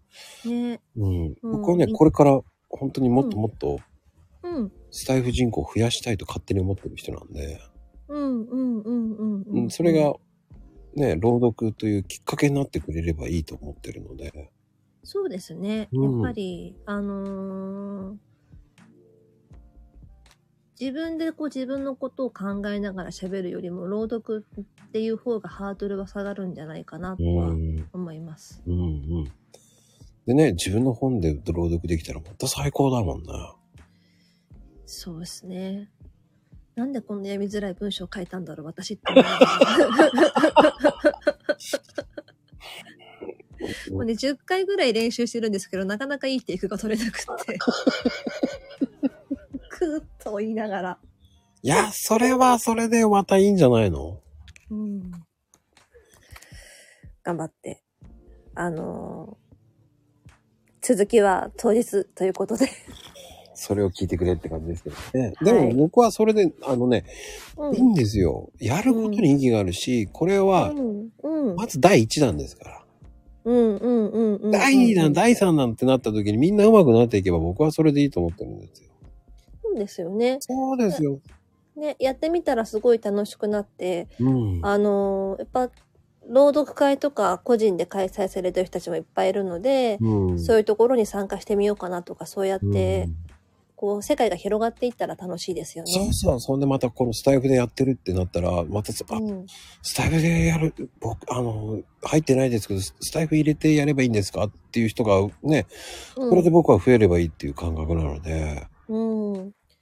ね、で、スタイフでコメントとかレターで交流もできるから、お友達もできたりとうか、ん。ね、いいですよねそう。なんですよ。本当に朗読仲間を増やしていきたいっていう感覚もあるし、うん、やっぱりスタイフをちょっとね、うん、人を入れていきたいっていうのがもうん、う。う、うんんもう次はね、第2弾はもう100人以上目指すので、おー、すごいですね。すごいことですよ。1回目でうん。 80人近いですからね。ね80人びがっくりしたでしょだっ。て。びっくりしてます、私。あの、びっくりし てます。あれ、どんどん入ってくるぞと思ってるもんね。うん。いやー。あの、あれね、第1部屋と第2部屋があるんですよ、今。うん。第、第2部屋。第2部屋まであるんですよ。ええー、まこさん、管理大変ですね。うん、大変。ねえ。うん。で、も、システム作ってあるから、最初から。うんうんうんうんうんうん。もう全部自分で作ってあるから一人でやれるんですよ。なるほど。さすがです。あのーこのイベントやる前から、えー半年間寝かせてますから。そんなに前から練られてたんですか、企うん。画。おー。ちゃんと寝かせてますから。あ、じゃあもう、満を持してって感じですね。いや、ある程度はもうやって、ある程度は自由にどうぞっていうね。うん。ね、皆さんどんなの読まれるか楽しみです。いやーもうそれはね、もう自由なんでね。うん。で、縛りはないのね。もう、うん。あら、立てるの上手なのかな俺、知らなかった。いや、でも今回はじゃなくても、これからずっとそのイベントを続けていくので、第2弾、うん第3弾っていう、こう、朗読イベント。うんうんうんうんうん、うん。僕は、あの、なんでしょうね。うん。企画人というしか、仕掛け人でいいので。うん。うん。そういうことができるのは本当にすごいなと思うんですよね。こう、うん。自分で主体的に企画を立てて、人数集めてそれをまとめてっていうのは私は苦手な人なので、うん。うん、やっぱりすごいなと思いながら。何を言ってんの参加してるじゃない。いや、まあ、言ったかってほら、サッカーってソロ活動しかできない人たちなので、 うん。集団行動はできないタイプが多い。でもそこで輪が広がるじゃない。そうですね。やっぱうん作家友達とかはいますのでね。そういう人たちがね、参加してもらった方が、うん。そういう方がまた参加してってもらえるイベントすごいと思うし、うんうんうん全然次第2弾でもね、 うん。うん。本当に入りたいっていう人がいればね、ねえ。ぜひぜひ。もうどんどん僕はもう、そ輪が広がればいいと思ってるんで。うん。いいんですよ。できない人じゃないんですよ。参加してるからいいんですよ。あできないじゃないんですよ。もう参加してることに意義があるんですよ。はい。んそうですね。できない人とかじゃないんですよ。うん。その企画に乗ってる時点でも皆さんが主人公なんですよって思ってるんだよ。うんうんうんうんうん。そうですね。もっと言ってやって、誠さん。でも、 もっと、いやもうでもね、本当に、本当に僕はもう、すべて、ね、うん。一つのことが、これが大きくなってったら、1回目のイベントで80人って、本当は100人いくかなと思ったんですけど、まあ無理だなと思って、でも僕一人。人の力で80人って俺すごいと思ってるので、うん。そう。本当に、もう、村が作れるぐらいの人数集まりました もんね。朗読村。うん。ただそれがね、80人って、まあ、僕的にはまだ小規模だと思ってます。おうんー最終最終的には何人ぐらいまでってお考えはあるんですかあ、500。 500うん。おー、それは、500人が一斉に朗読を上げるって、壮大ですね。目標は500ですね。本当に500。うーん、うん、うん、うん、うん、うん。そうそう。そこに皆さんが参加してることがお祭りだと思ってもらえばいい。うん、いや、街じゃないんですよ。違うんですよ。 そのイベントに参加してもらう人たちがみんな主人公なんですよ。うん、うん、うん、うん、うん。ね、何読もうかなって考えるのも楽しいですしね。そう、1ヶ月に1回それを楽しんでもらえるっていうね。うん、うん、みんなが主役の色男なんですうよ。ん。そで、バッチリ2分っていう縛りはこれからも変えませう。ん。うん。あ、そうなんですね。変えません。っはい。ていうわのかりまもし、た。あの、人が増えても回りきれないから。あー、なるほど。うん。このね、2分の壁がなかなか厳し くて。あと30秒とか言いながら、こう、録音してます。いや、それがね、すいません。2分が限界なんですよ。これが100人になったら相当な金人数なんですよ。そうですよね。うん。だからこれが今終わって次第2弾も考えちゃっていいんですから。はい。内容はそんなに変わりません。うん、うん、うん、ううん。ん。変わるのサムネぐらいです。はあ、なるほど。サムネも僕が作ってますから、今回ハッシュタグも全部僕が考えてる。うん、うん、うん、うん、うん、うん。さすが。そうなんですよ。うん。いいんですよ。朗読する、笑いを、笑いを取るでも何でもいいんですよ。うん、うん。朗読する、うまい下手じゃないんですよ。うん。その、なんだろう、一大イベントだと思ってもらうのが、うん。楽しむ会っていうのが、そうですね。うん。楽し、あの、楽しく思いを込めてもらってっていうのが一番いいですよねう。ん。こんそこに、うん。いいんですよ、被ったところで。うん。それが500人な、500人ぐらい目指してるので、被ってもいいんですよ。で、あの、かぶったらかぶったで、あ、こっちも好きだし、こっちも好きだし、両方いいなとか、聞き比べとかも楽しいですもんね。うん。で、人それぞれの読み方が違うから、また読み方と、その感じ方が違うから、うんこ。れがまた面白いわけですよ。ね。そうそうそうそそうなんですよ。そのテイストが違うから面白いんですよ。う。うん。もう本当に同じ作品でもいい違いますからね、ガラリと変わるし。やっぱ小姉とかイントネーションとかで全然印象変わりますものね。うん。僕はね、青森弁で喋ってほしい朗読もあるんですよ。あれ、マッコさん、青森の方なんですか違うよ。ご出身も違う。全然違うよあ。そうなんですね。ん僕は神奈川ですよ。か、かな、か、神奈川神奈川ですよ。私出身神奈川なんです。一緒じゃない。一緒なんです。僕はうん。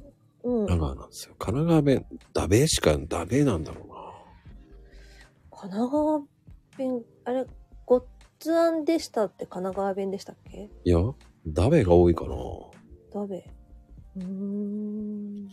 全然おしゃれでもなんでもないんですよね。うん私はニュータウン育ちだったので、そういうのはなかったですね。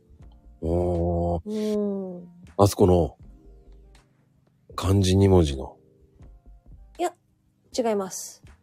浜の方いや、えーっと、町田の近くですね。近いじゃん。あ、お近く。私、あの、川崎市の麻生区です。近いじゃん。近いんですね。あら。あらあら。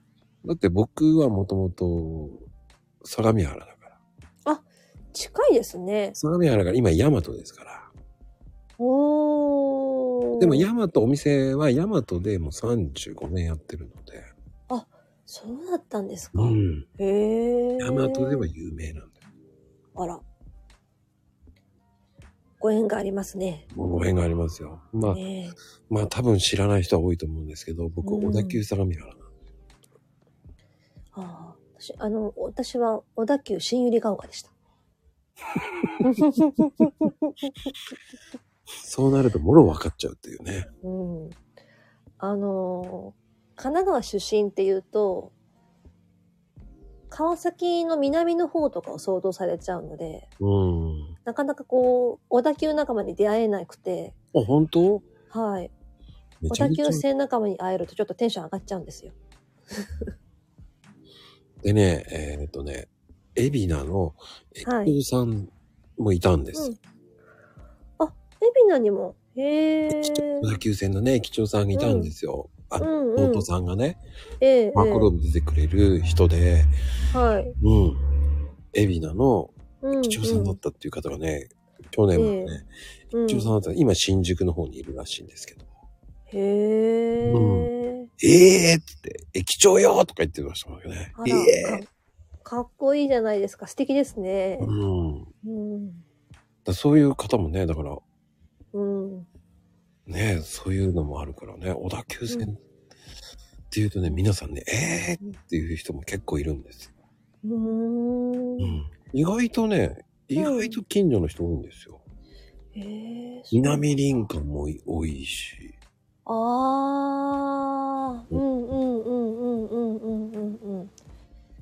一回、大学のオープンキャンパスに、南林間で降りたような。ああ、言わない方がいい。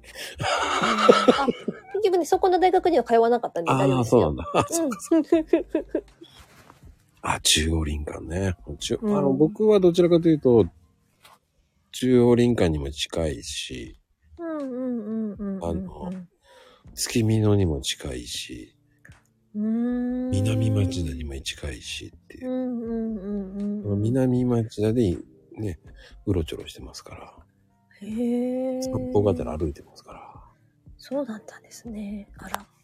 あの、南町田のアウトレットモールはもう庭ですから。うん。そっか、今もうすっかり変わっちゃったんだろうあな。、変わりましたね。2日に1回ぐらい僕歩いてますから。うん、私はもう実家が出てもう20年経っちゃうので、最近の小田急線沿線情報は全然わからないんですけど。あー変わりましたよ、だいぶ。うん。うんそう、グランベリー、あの、惜しいね。クラン、クランベリーモールだったね、確かね。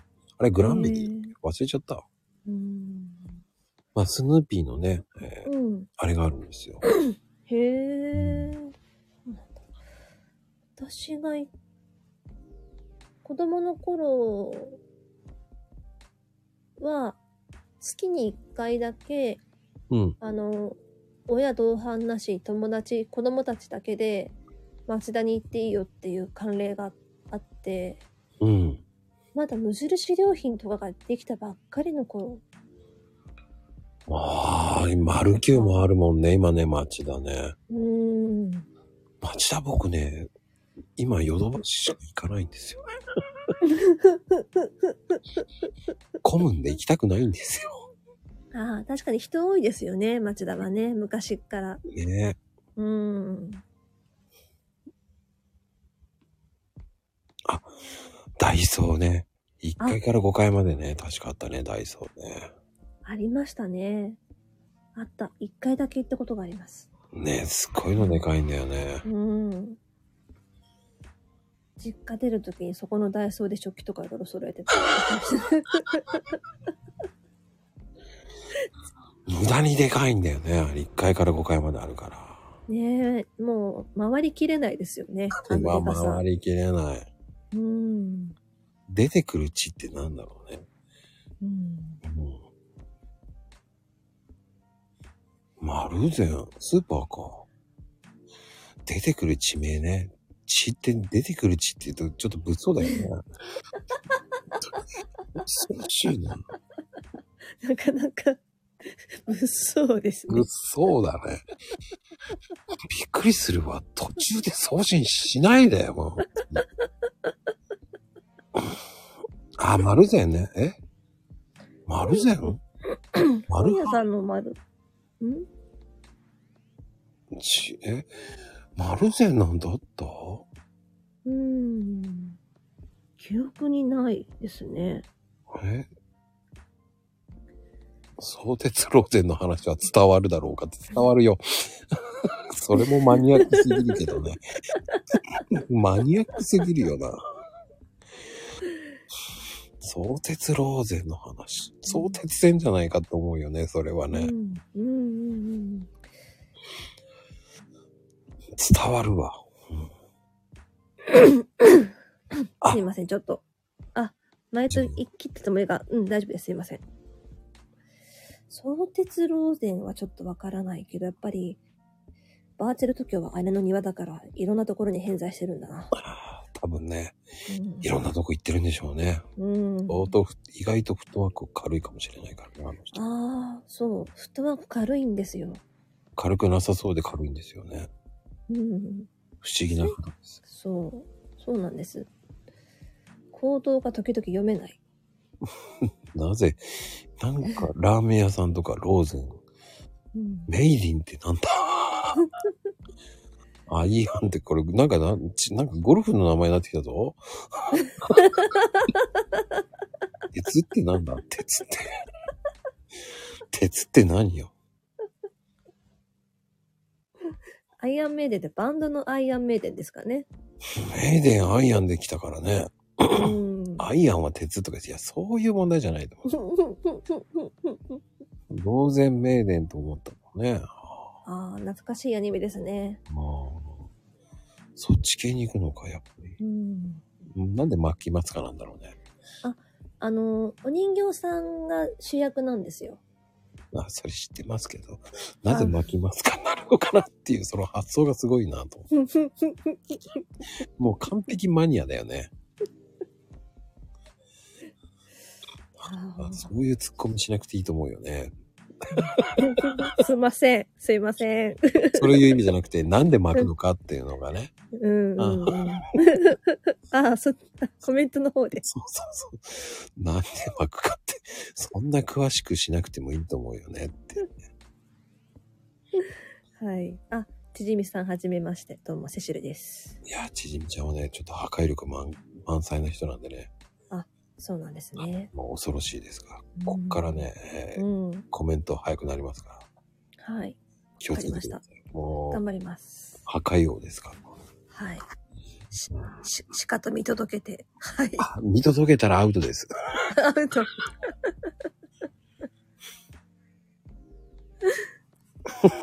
失敗 例。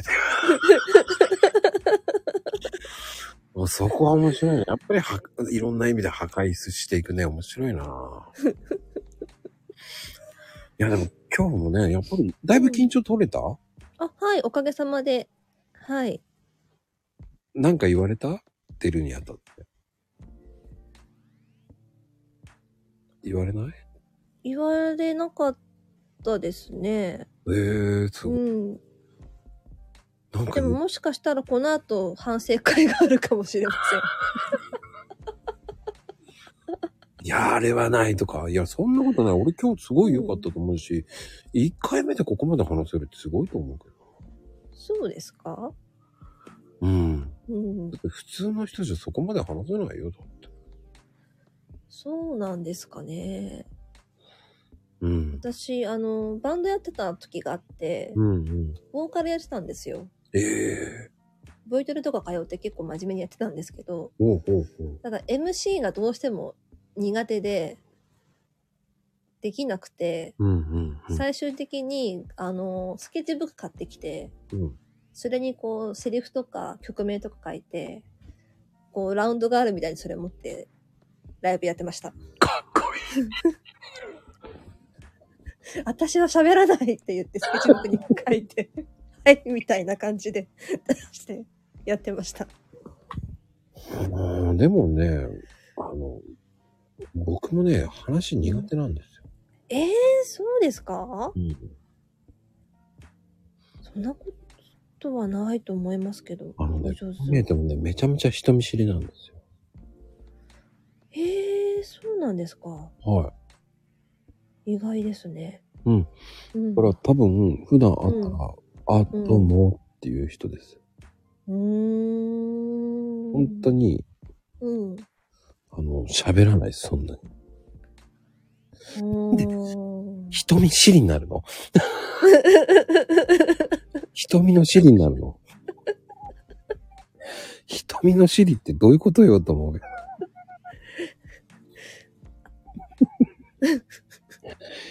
ヘイ、ヘイ尻だよな、本当に。ああ、でも私、仕事辛い時時々シリに、ヘイシリ、明日仕事に行きたくないんだとか言ってましたよ。それはいいよね。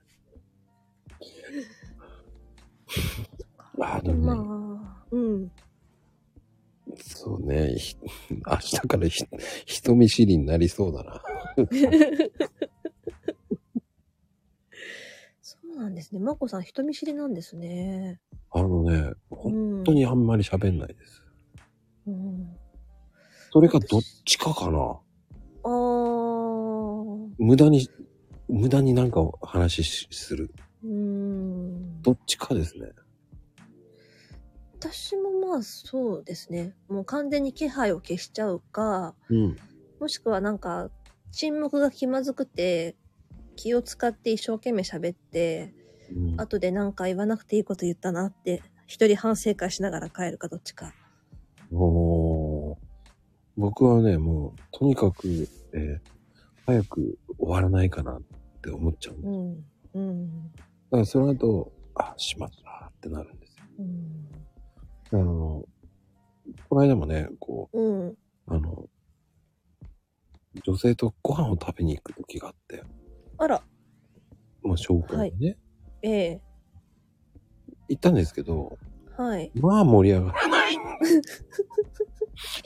まあ盛り上がらない。ああ、まあ、難しいですよね。うんその、ファーストインプレッションとかもありますからね。で、もう早く終わらなきゃ、もう次、もうマコルームが始まるっていう ね。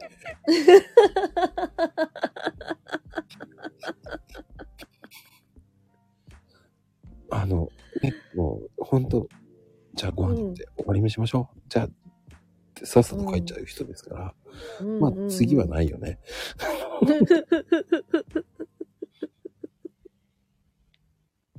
その後後悔するんだけど、まあいっかと思っちゃう。うんうん。うん、まあ、ご縁がなかったっていうことでね、また次。また、なんか、ももう最初からううまくいくっていうか、仲良くなれる人とは、最初から結構盛り上がるような体験、経験が多いので、うーん。うん。多分分その方とは、まあ、ご縁が薄かったんじゃないのかな、と。う。うんん。まあ、もしかしたらまたその方から逆にお誘いがあるかもしれませんし。えー LINE には一切既読するです ね。社交辞令で書いたことがいけなかったのかな。うん。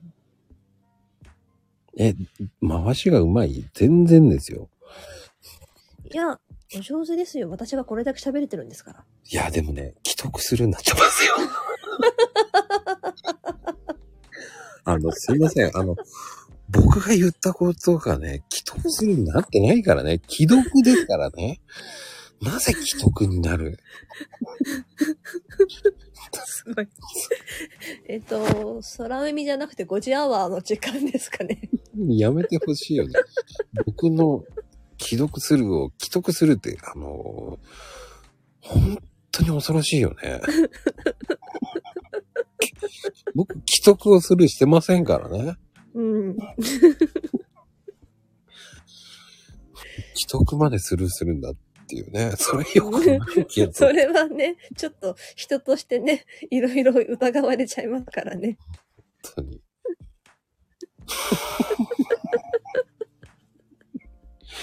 なんか俺が、俺がやばいやつのような感じがしてし、ねえ、よくないよね。よよくないですね。くないよ。俺は、俺が間違った感じになっちゃうからね、本当に。まゆみちゃんやめてよ、本当に。き俺は既読ですから。き、き、本当に。既読じゃないですからね、もう本当に。びっくりしたわ、本当に。危うくスルーになったわ。うんこれスルーできないからね、本当に。うんそうですね。スルーできませんでしたね。スルーできません、本当に。で僕のマイナスイメージになりますからね、本当に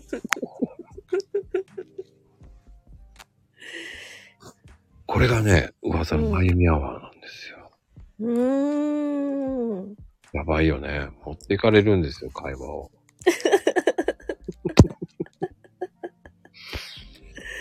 ほんとびっくりだわ。うんねえ、もう。まあでも、その中でも、うん。こう本を出していくっていうのすごいと思うよね。うん。そうですね。自分でもよくやるなって時々思っちゃいますね。まあでも出すときってこう、なんか降ってくるの。ああ、来たーって感じい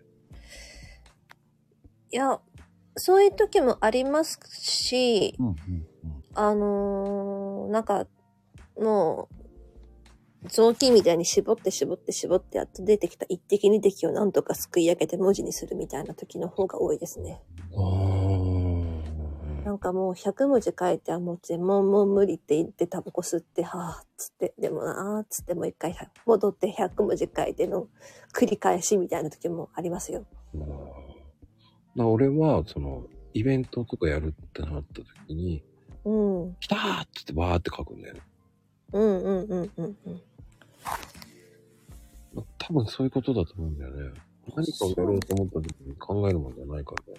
ああ、でもそうですね。やっぱり、あのー小説だけの同人誌の販売会っていうのがあって、文学フリマって言うんですけど、うんうんうん。それが東京で年に2回あるんですよ。あそこでやるやつでし東京流通センター。ょで、あの、一応それを、を締め切りみたいな感じ、目標にして、うん。うんうんそこに向けてなんとかこう、ひねってひねってねじり出して、なんとか書き上げて、で、やっぱ、しうんしょ、あのー初稿が書き上がると、テンションが、ボカッと上がりますね。書き上がるまでが大変。うん。まあねー。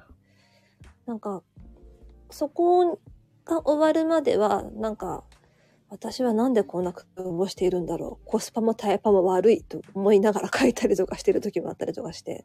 うんううん。ん。でもやっぱりそのイベントっていうお祭りに向けて、だんだんだんだんテンションが上がってきて、あ、ここまでにあれやんなきゃこれやんなきゃっていうふうに、こう、だんだんだんだんこう、モチベーションを上げていくような感じでやってます。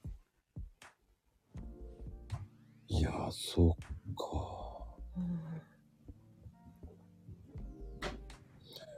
あのーいろんなところでやってるよね。そうですね。あのー全国展開始めてますからね。大阪とか京都とか北海道とか。うん。全国展開やりだしたよね。うん。あの、第一、第二でやってたやつでしょそうです、そうです。はい。あのー、E ホールだっけいいホールです、そうです。やってたよね。うん。あ、詳しいですね、まこさん。あの、平和島にね、うん。あるんですよ。うん。流通センター駅ってところ降りてもらってね。うん。で、あのー出て左行って、うん。ちょっと行くと右か左になるんですよね。センターの方か、もううん第一展示場があって、うん。センタービルのね、左奥そうそうそうそうそうそうそそうれ。からあの右のね、うん。文学フリマ会場っていうのがあるんですよ。うん。まあそまあ、ね、あの、知ってる人はあの、知ってるところなんですよね。う。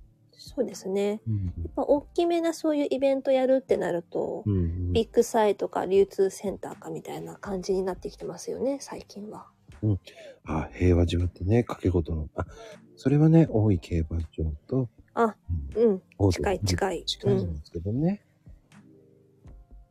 あそっちを想像するかもしれないんですけど、あの、本を書いてる方はね、うん。うん、流通センターは聖地ですから。そうですね。やっぱりあそこから文芸、もうなんだろうな。やっぱりひ文学系のイベントとしてはやっぱり文学フリマが筆頭でうんすよね。ううん。ん。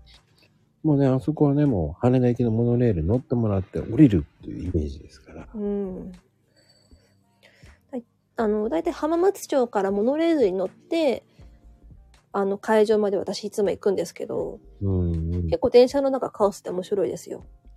や、そこはね、いろうんんな人たちが見てますからね。うん、旅行に行く人私みたいに行商に行く人あとは競馬やる人いろんな人がいて面白いですモノレール乗ってると、うん、まあね。うん、だからもう会場内がね、あそこね、うん売り線切れになってね、うんなったことがあるんですよ。え何切れですか釣り線切れにな、よくなるんですよ、あそこ。あーうんうんうんうんうんうんそうですねうんあの会場付近では絶対両替しないでくださいってすごく運営から言われますからねありますね。うんで、ローソンで、こローソンがめちゃめちゃ混むんですよ。そう、そうなんです。あそこしかローソンがないかないんですよ。ら。そだから、まあう。、うん。知っとくとね。うん。で今年はね、あのー、21日の日曜日やりますからね。はい、そうです。5月21日日曜日にやります。うん。ぜひ。ぜひぜひ。行、 行商みたいな装備。そればらさなくてもいいことだよね。いや、ほんでも本当にあの、こう、剥き出しのあの、針金だけで作ったみたいなカートあるじゃないですか。うん、うん、うん。あれに段ボールバンバンって積んで、紐でくくって、ガラガラ、引いて私行くので、いや、あれは本は重いからね、地味に。重いですね。うん。僕ね、あの、行く予定です。ありがとうございます。お待ちしております。はいえー、でも、し普通のお客さんとして買って帰りますからね。え、ちょっと名乗ってくださいよ。え、名乗りませんのでね。あーわかりました。あ ーなんかこう、ハンドサインとか決めて、 決めません。決めない。 僕ね、あの、今までね、あの、こっそり、こっそり買いなんですよ。そうなんですね。なるほど。あの、本当に、え、今回1500ブースぐらい集まるでしょ、あそこだって。集まりますね。うん。うん。もしかしたらもうちょっと行くかもしれない。うん。うん。だって、あのー今年の秋にやる文学フリマは全館貸し切りでやるって言ってますから。そこまで。はい。あ、そっか。それは11月にやるやつでしょはい。5月は、あのー1500ブースぐらいで、うん、うん。確か第一展示場と第二展示場両方借りるんじゃなかったかな。うん、多分、第一、第二しか書いてないですよね。うん、そうですね。はい。僕はね、あの、よく行くんですよ。えっと、ユートセンターに。うん、だから知ってるんですよ。なるほど。知らなきゃ言えないでしょ、だって。うん。すごい、私より詳しいと思って聞いてました。 なんか何回か行ったことあるんですよ。うんうんうんだからうん、う知ってるんですよ。ん。なるほど。さすがむこさん。博識ですね。いやいやいや、博識じゃなくて行ったことあるから行ってるんですよ。うんで、僕もね、あの、ずいぶん、あの、あ、あの、僕ね、あの、北麹屋ってとこに住んでたことがあって北麹屋。うん。あの、大田区なんですけどね。ああ、じゃあ近くですね。そうです、蒲田に住んでたことがあってね。うんうんうんうん。へえ。そうなんだ。そうなんですよ。だから知あってるんですよ。うーん。そっか。かつては文学フリマも蒲田でやってましたからね。そうなんですよ。蒲田もやってましたね。う。うん。うん。いや、あの、わからなくて当たり前ですよ。宮崎なんです から。あの、まゆみちゃん。あのうんわからなくて当たり前ですからね。遠方からありがとうございます。本当にありがとうございます。本当に北は北海道、えー南はうん宮崎ですね。おー、なんか、こうやって全国の方と交流できるって楽しいですね。いやー、すごいですよ。だって、今日大ね阪の方もいますし、ねうん。うえん。さ埼す玉、が。埼玉、神奈川、うん。ねえ東京の方もいますし、うん。まあ、ゆきおちゃんは、えっ、と、その辺の、その辺の人っていう設定みたいですから、言わ、言い言いは言いませんけどね。うんうんうんうんうんうん。やっぱね、皆さん、まこさんの人柄とお話に惹かれてこれだけ集まってくださるってすごいことですよね。ありがたですよ。うん。横浜行かなきゃいけないのに、品川にこうして止められたから。ほう。ほう。おー。北海道、北海道から茨城にその辺の人 です。広いなぁ、広いわ。うん。ちなみに私は知ってますけど内緒です。あ、言いませんからね。言いませんうん。はい。あの、ゆきおちゃんは、あの、本当謎を謎を呼ぶ女っていう形に設定なんでね。ね。ゆミス、ミス、そミステリアスですから。う。ミステリアスができる女ということで。そうそう。はい。反対の電車に乗ろうとしてたって。それは飛んで危るなよい。危ない、危ない。どこ行くんだって感じだよね。私も時々山手線とか乗り間違えますね。逆方向に。ああ、あるあるだね。ええあとあのー埼玉スーパーアリーナにライブを見に行った時に、うん。埼京線乗ったことがなくて、うん。乗り場がまずわからなくて、うん半泣きで、あのー新宿駅をさまよったことがあります。あのね、うん。あそこはわからないよ。わからなかった。あそこ歩くじゃない。すぐ歩きますよね。あれはね、うん。ふざけんなって思ったもん。うん。あと、石垣島に行った時に、うん。あの、成田行きの特急が確か新宿から出てるんですよね。うん。その、なり、その、新宿から成田行きの特急に乗るのもすごい遠くて、ああ、わかる。もう本当に半泣きで、もう、もう嫌だ、行きたくないって言いながら、あのー駅の中、うろうろしてました。でも、それを輪をかけて、今すごいのが、新、あの、渋谷ですからね。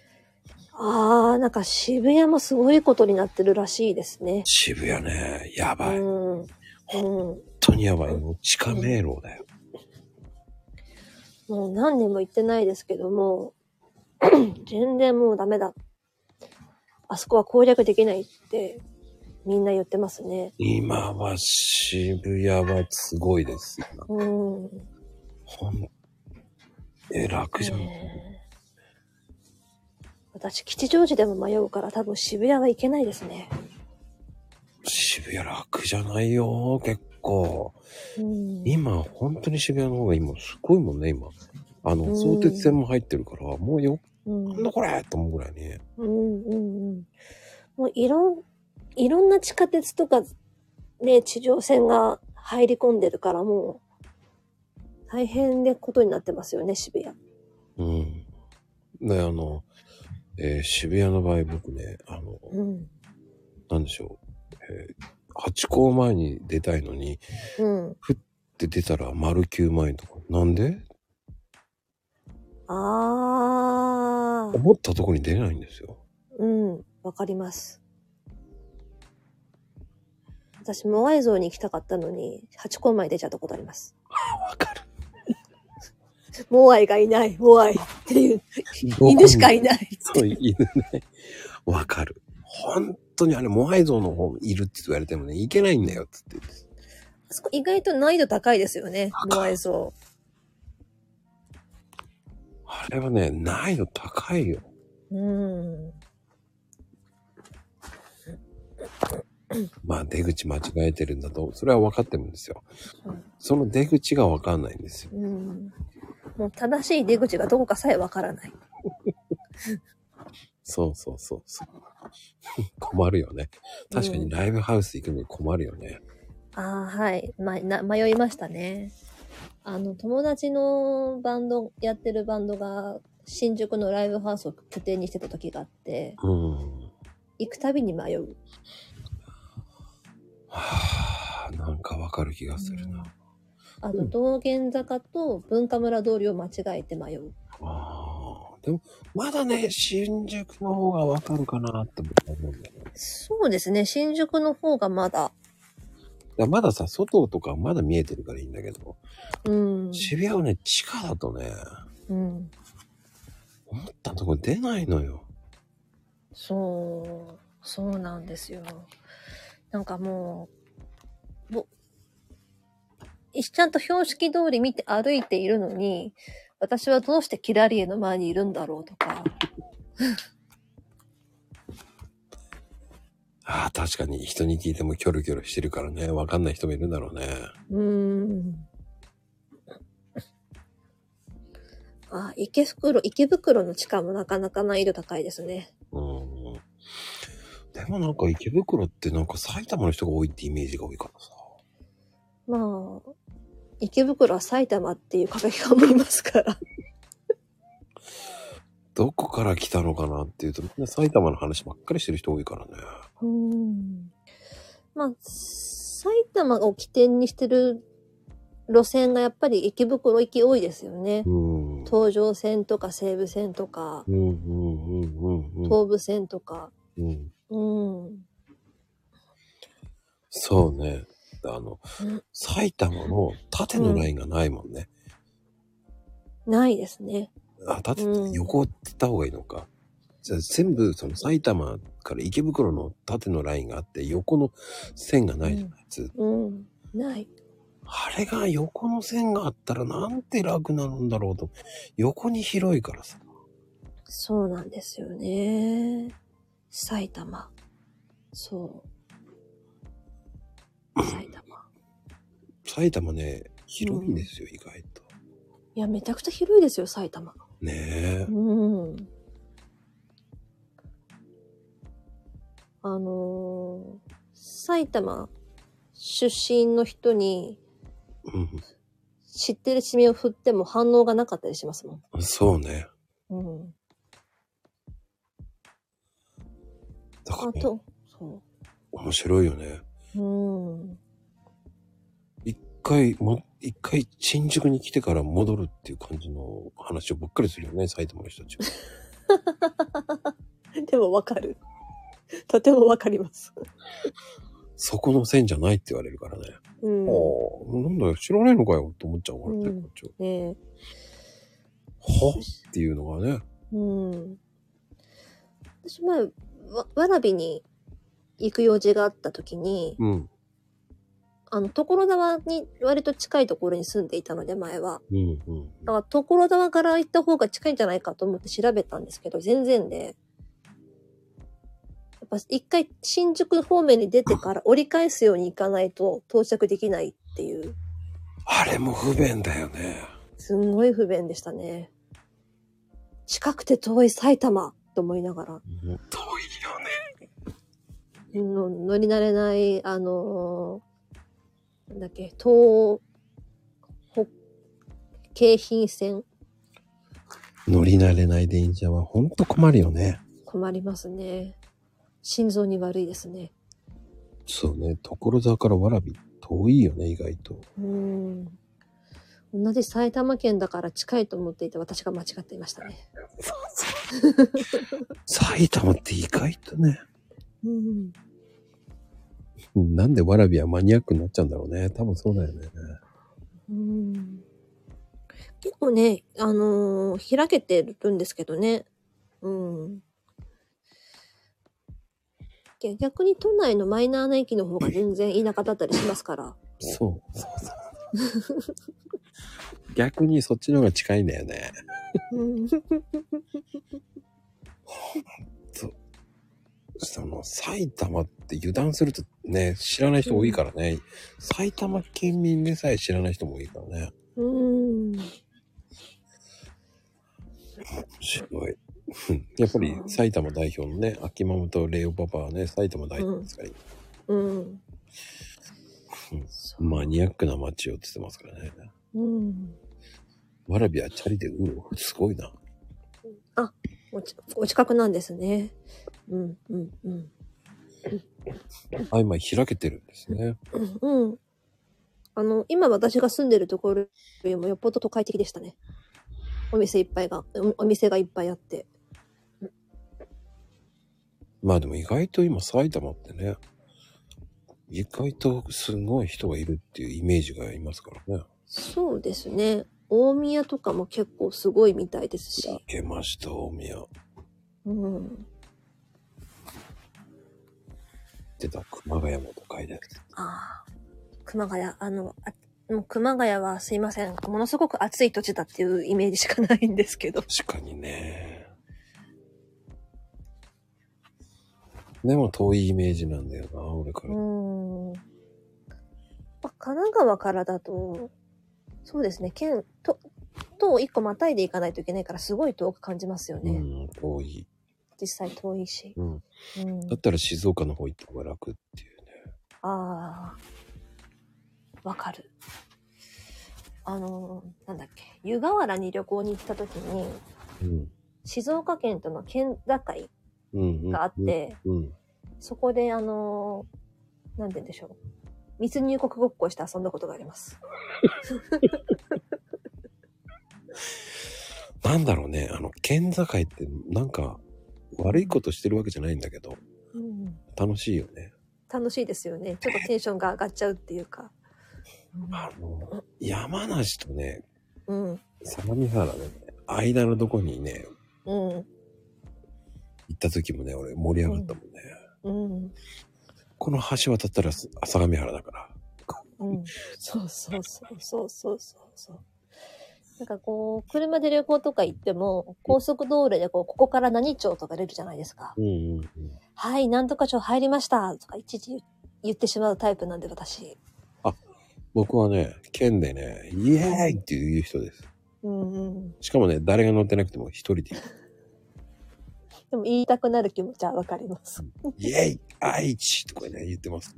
うんうんうんあの、この間ね、うん。うん。パンダが見たくて、はい。あの、和歌山行ったんですよ。和歌山まで行かれたんですかまあ、マコルーム終わってすぐに。おー、フットワーク軽い。うん。ね、はい。 1超えるごとに一人で行ってました。うーん。え、運転何時間ぐらいかかりましたはあ、はあ、7時間ちょっとかなへえ。すごいですね。マコルーム終わってから、サクッと和歌山に行っちゃう。うん、で、パンダ見て帰ってきましたけど、うん。パンダは可愛いですからね。あ可愛かったですよ。うん。ちょうどあの、帰っちゃう前ですかうん。うん。ああ、じゃあ、いっぱい、群れてて可愛い時ですね。はい。それを見るために、えーうん。朝一で行って、えー午後には帰ってきました。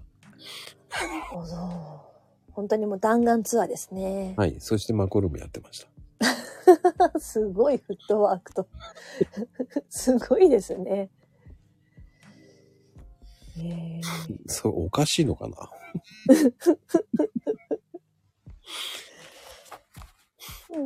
こうやって毎日こういろんな方とこうコラボされて配信されてるじゃないですか。うん。やっぱそういうモチベーションっていうのはある。どういうところにあるんでしょ全くなうない。い。うん。うん話したいから、聞きたいからだよね。うーん。なるほど。すごい。乗り慣れてるどこ、うんどころ、たたたつ、たたたたてがあって、どういうことうん乗り、あ、スルーしてほしいそうです。スルーしまーす。公開してスルーしまーすって言ってね。言って後にスルーしてって。私あの、姉と二人であばらじっていうのをやってて、知ってますよ、あ、うん、あれ以外に自分でもたまに一人で配信してたんですけど、うん。なんか何喋ったらいいかわからなくて、うん。だんだん尻すぼみになって、あの、最後の配信が、これアーカイブ消しちゃったんですけど、あの、ひたすらキーボードを叩いてるだけのラジオっていうのをやったのが最後なんですよ。お、いいと思うよ、キーボードとと。それがあのーキーボードが入るように置いといたら、なんかパソコンの駆動音みたいなのが入って、キーンっていうノイズが入っちゃって、おうおううまくできなかったんですよね。失敗は成功のもと。そう。そこからソロ配信はやってないんですけ ど、いつかやろうと思いつつ、まだちょっと尻込みしてるので、あの、朗読会を契機にちょっとまた一人配信できるようになったらいいなと思ったり、もうちょっとそういう気持ちもあったりはします。いや、いい、いい、いい、いい、うんいい。ほんと、それでいいと思うよ。はい。もっともっと気軽にやろうよ。うん。えー近くのその辺の人が言ってます。はい。誰やねんって感じだけど ね。でも、えっ、ー、とね、うんヤマハのね、うん。 AG03 を買った方がいいかな。 AG03 というのはうん。それを買ってキーボード入れた方がいいと思えっ、と、マイクか何かですかう。マイクじゃない。なん、な、なんでしょう。ヤマハの AG03。なんつったらいいのあれ。そうそうそうそう。ミキサーですね。ああ。そうか、そういう機材ですね。そうそうそう。なるほど。うん。それを入れた方がうん。大丈夫です。なるほど。こう、携帯につなげる感じのやつですかね。そうです、そうです、そうです。へえ。ちょっと後で調べてみます。こうん。うう、うん、普通に買えます。ーん売ってます。うん。なんか時々こう姉とスタイフやってる人たちはみんなどんな機材を使ってるんだろうっていう話をする時があって、うんうんうん。私はあの、ロジ、ロロジクールのそんなに高くないいあのイヤホンマイクを使ってるんですけど、うん。うんうんうん。多分こだわってる人はきっといろいろ機材をつないでちゃんとやってるんだろうねっていう話をする時があるんですよ。あやっぱ皆さん機材はいろいろ使われてるんですかね。あ、僕言っていいですかうん。僕はススマホだけです。あ、そうなんですかうん。あ、もうスマホに直接話しかける感じ。うん、そうです。手に持って。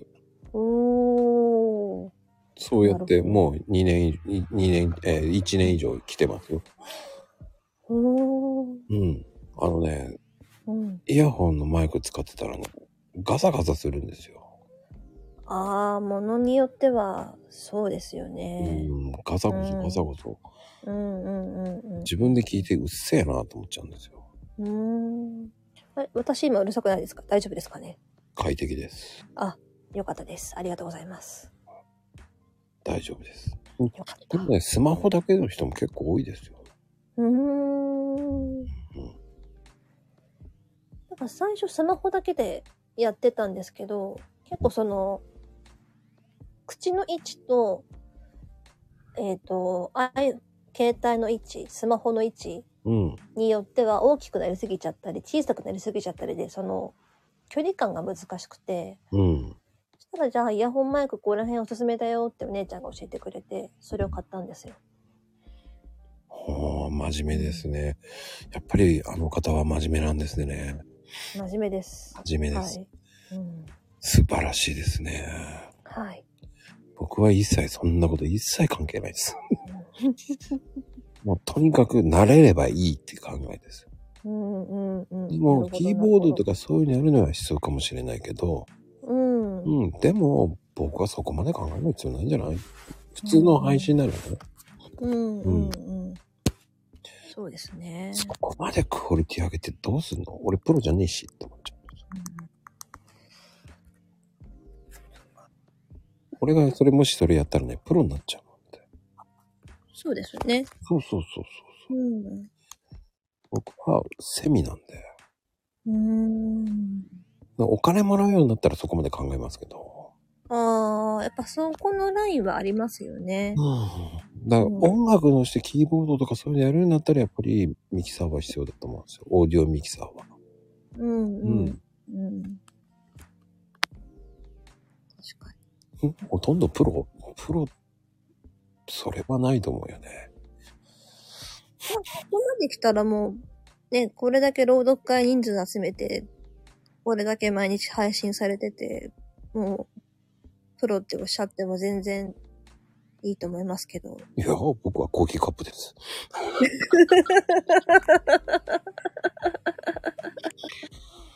いや、謙虚じゃないよ。上にはもっと上がいるもん。 毎日は、うんミキサージュースだと思ってると思うよね、多分ね。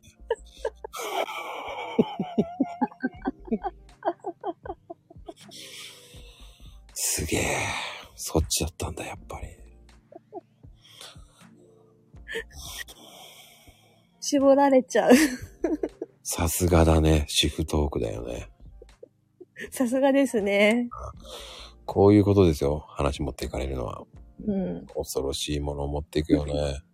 さすがです。お金もらうようになったら、ジューサーいるんだっつって。で、ジュース作りながら放送やるんだね。つって。つって私もミキサー買いましたとか言って配信するんだろうね。違うんじゃねっていうね。ジュース作れないんですとか言って。やっぱりお金もらうようになって、ミキサーを買いましたとか言ってさ、違うんじゃねってなるよね。そっちのミキサーじゃないって。 うるさいよね。多分、えーゆうちゃんあたりが、違うミキサーです。違うからつっていう言いそうなツッコミをしてそうだよね。そうですね。うん。いや、うるさい放送だよね、本当に。しかもね、停電になるというアクシデントがありそうだけどね。すいません、今ブレーカー落ちました。とか言って。ミキサーってそんな電力食いましたっ でもやりそうじゃないなんか。けなんか、うん。そんな未来は見えてくる気がします。 めちゃくちゃ配信だよね。 そして無言なところがあってさ、ガシャガシャガシャガシャやって、ちょっとちょっと、とか、停電、今、あの、ブレーカーを今探してますとかなんか言いながらさ。 なんのこっちゃこの配信ってなるよね、多分ね。それはそれでちょっと面白そうですけどね。そこでね、息子さん登場ですよ。何でブレーカー落としてんだよとか、なんかこうリアルなね、もうか、しょうがないじゃない、ミキサー使ったんだからとか言って。ラジオで、ラジオでやったのよ、ミキサー。それ違くねっていう、こう、会話がただ漏れなんですよ。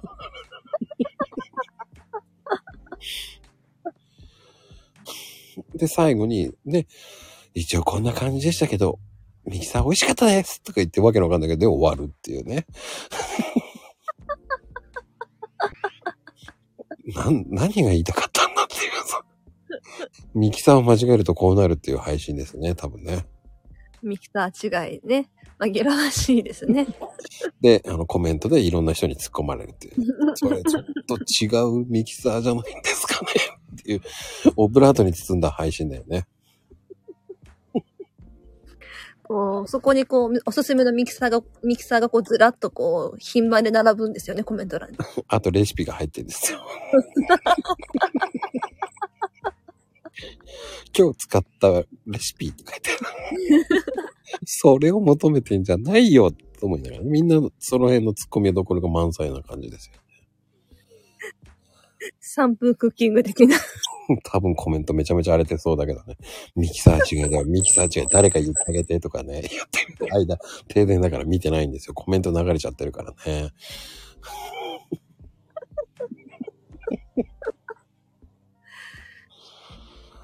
いやーね、もう、ほんと面白いですね。気をつけてもらった。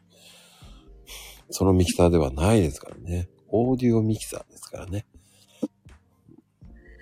あの、音楽、おミュージシャンの人とかが使うやつですね。そうです、そうです、そうです。うん、うん、うん、うんうん。今だと2万円ぐらいかな。中古だったら1万3、4千円で売ってますね。随分お手頃な値段になりましたね。うん。で、あの、やっぱメルカリさんだったら1万3千円ぐらいで売ってるかな。うんちょっとお小遣い貯めれば十分ってことだ。おとまずい。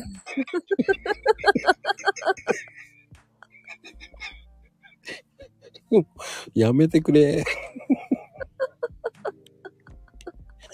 その話から、そのミキさんまあ、音楽混ぜるけどさ。やべえ、お腹痛い。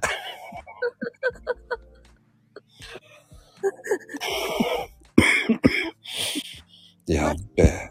うんま間違ってはいない。 間違ってはいないけど。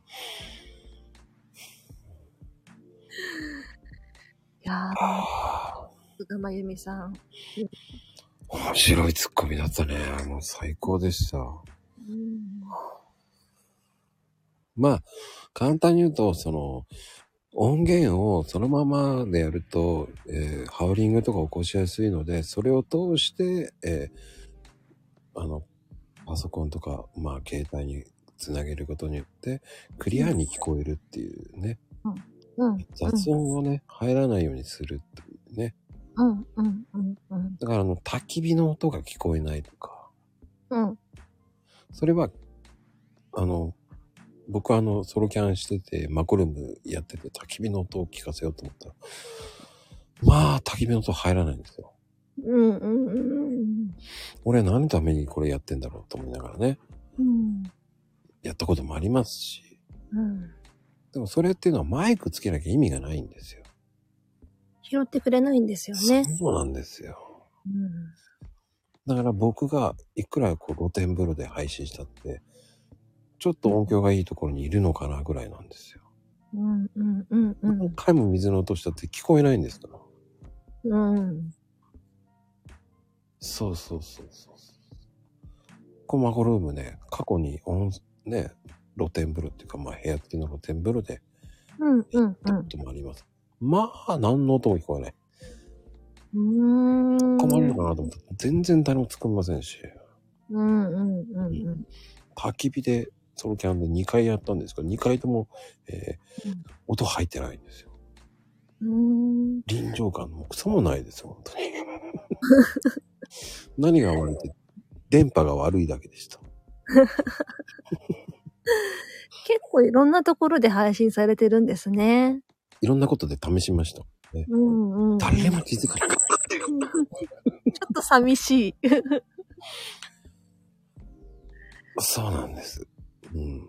でも、それはそれでありだと思ってやってましたからね。うんうんうんうん。だって、波、えあの、本当にテント、目の前が海なんですよ、海岸で。ああ、気持ちいいですね。うん。で、うんテントを張って焚き火しながら配信してたんですけど、これ波の音聞こえるかなと思ったら、一切波の音入ってません。ああ、波の音ぐらいは入りそうですけどね。はい入らないもんなんですねそう。だったんですよね。うん。まあ、不思議でした。うん。なんだろう、iPhone- iPhone ですか iPhone です。 ?iPhone、確かなんかノイズキャンセリング機能みたいなのが搭載されていった気がする。うん。だプロマックスなんで、うんうん。まあ、いい意味で入ってこないんだよね。うんうん。うん。ノイズキャンセリングしちゃうんですね。キャンセリングされちゃったんですね。キャンセリングされちゃったんですね。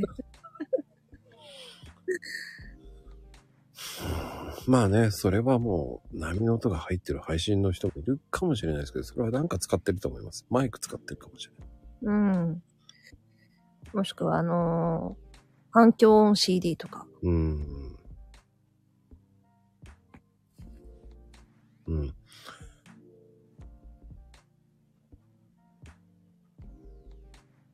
そう。人の声をやったら拾うんですよ、iPhone は。うん。ね。そほんとそうなんですよ。それ以外は一切拾ってくれません、本当に。う。そうそう。あのー朗読会用の音収録をしてるときに、うん。うまくいったテイクがあったんですよ。うん。よしと思って聞き返したら、うちで飼ってる猫の鳴き声が入っちゃってて。 ダメだ、これ使えない。猫、猫と思って。笑っちゃいけないね。うん。まあ、それはしょうがないよ。もうね、うん。うちでは猫が一番偉いから、うん、私が悪かったと思いながら、もう一回取り直しをしたんですけど。まあ、よくあることよ。あのね、昔の時代だとね、ちょっと、ほら、CD 買えなかった時はカセットテープでね、うん、うん。テレビの音を拾おうとした時に、うん、お姉ちゃんが邪魔するんですよ。うん、うん。お風呂入りな。あ撮ってるって言ったじゃないっていう声も入っちゃってね。ー、あるあるですね。懐かしい。うん。もうお姉ちゃんのバカとかいう声も入っちゃってね。喧嘩してる声が入っちゃって結局何の歌ってる聞いてるかわかんないんですけどね。うんうんうんそこでお母さん登場です。何やってんのってそこまで全部叩き声で入っちゃうんですよね。うん。ね。はあ、やっぱり妹が入ってきてダメになったよって。そういう時代もありますから。そういうもんですよ。ねお母さんのね、ご飯できて、もうご飯よーって言われちゃうとね、うんうんうん、もう。うん言ったのにーっていうね、ね。あるあるですね。それと一緒です。だから、そはいこを楽しんで録音して収録してください、本当に。はい。その2分にね、楽しんでほしいですよ。はい。やっぱ楽しいですね。いいですよ。それ楽しんでもらうのはね、うん。今の配信もね、親フラって言葉があるぐらいなんだ。はあ。おうん姉ちゃんのラジオ聞かせてって入ってきたって。 ブラフラだ ね。親フラとブラシラ、あ、ブラフラだね。ふらふら。フラですよ。ブラフラですよ。うん。ブラザーのね、フラってくるから。うん。そうそうそう。親がフラッと入るのが略なんですよ。うんうんうんうん。やっぱね、ご家族いるとなかなかその辺ね、難しかったりしますよね。うん。そういうことですよ。はまあね、えー今日は、あのね、ミキさんを間違えないっていうね、うん。と覚えて帰ってください、皆さん、本当に。はい。間違えて買ったそう。そう親フラって親がフラダンスってそうじゃないよ。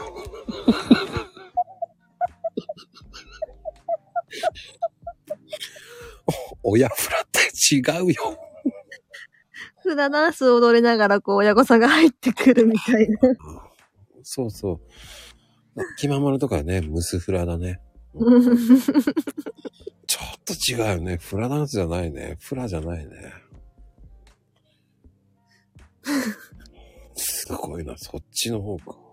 うん親フラ見たいね。 まあ、ドアを開けたら親がフラダンスしてた親フラとか言ってね、それは違うと思うよ。それはもう、あらかじめもう仕込んでやったのではって仕感じ込んだよね。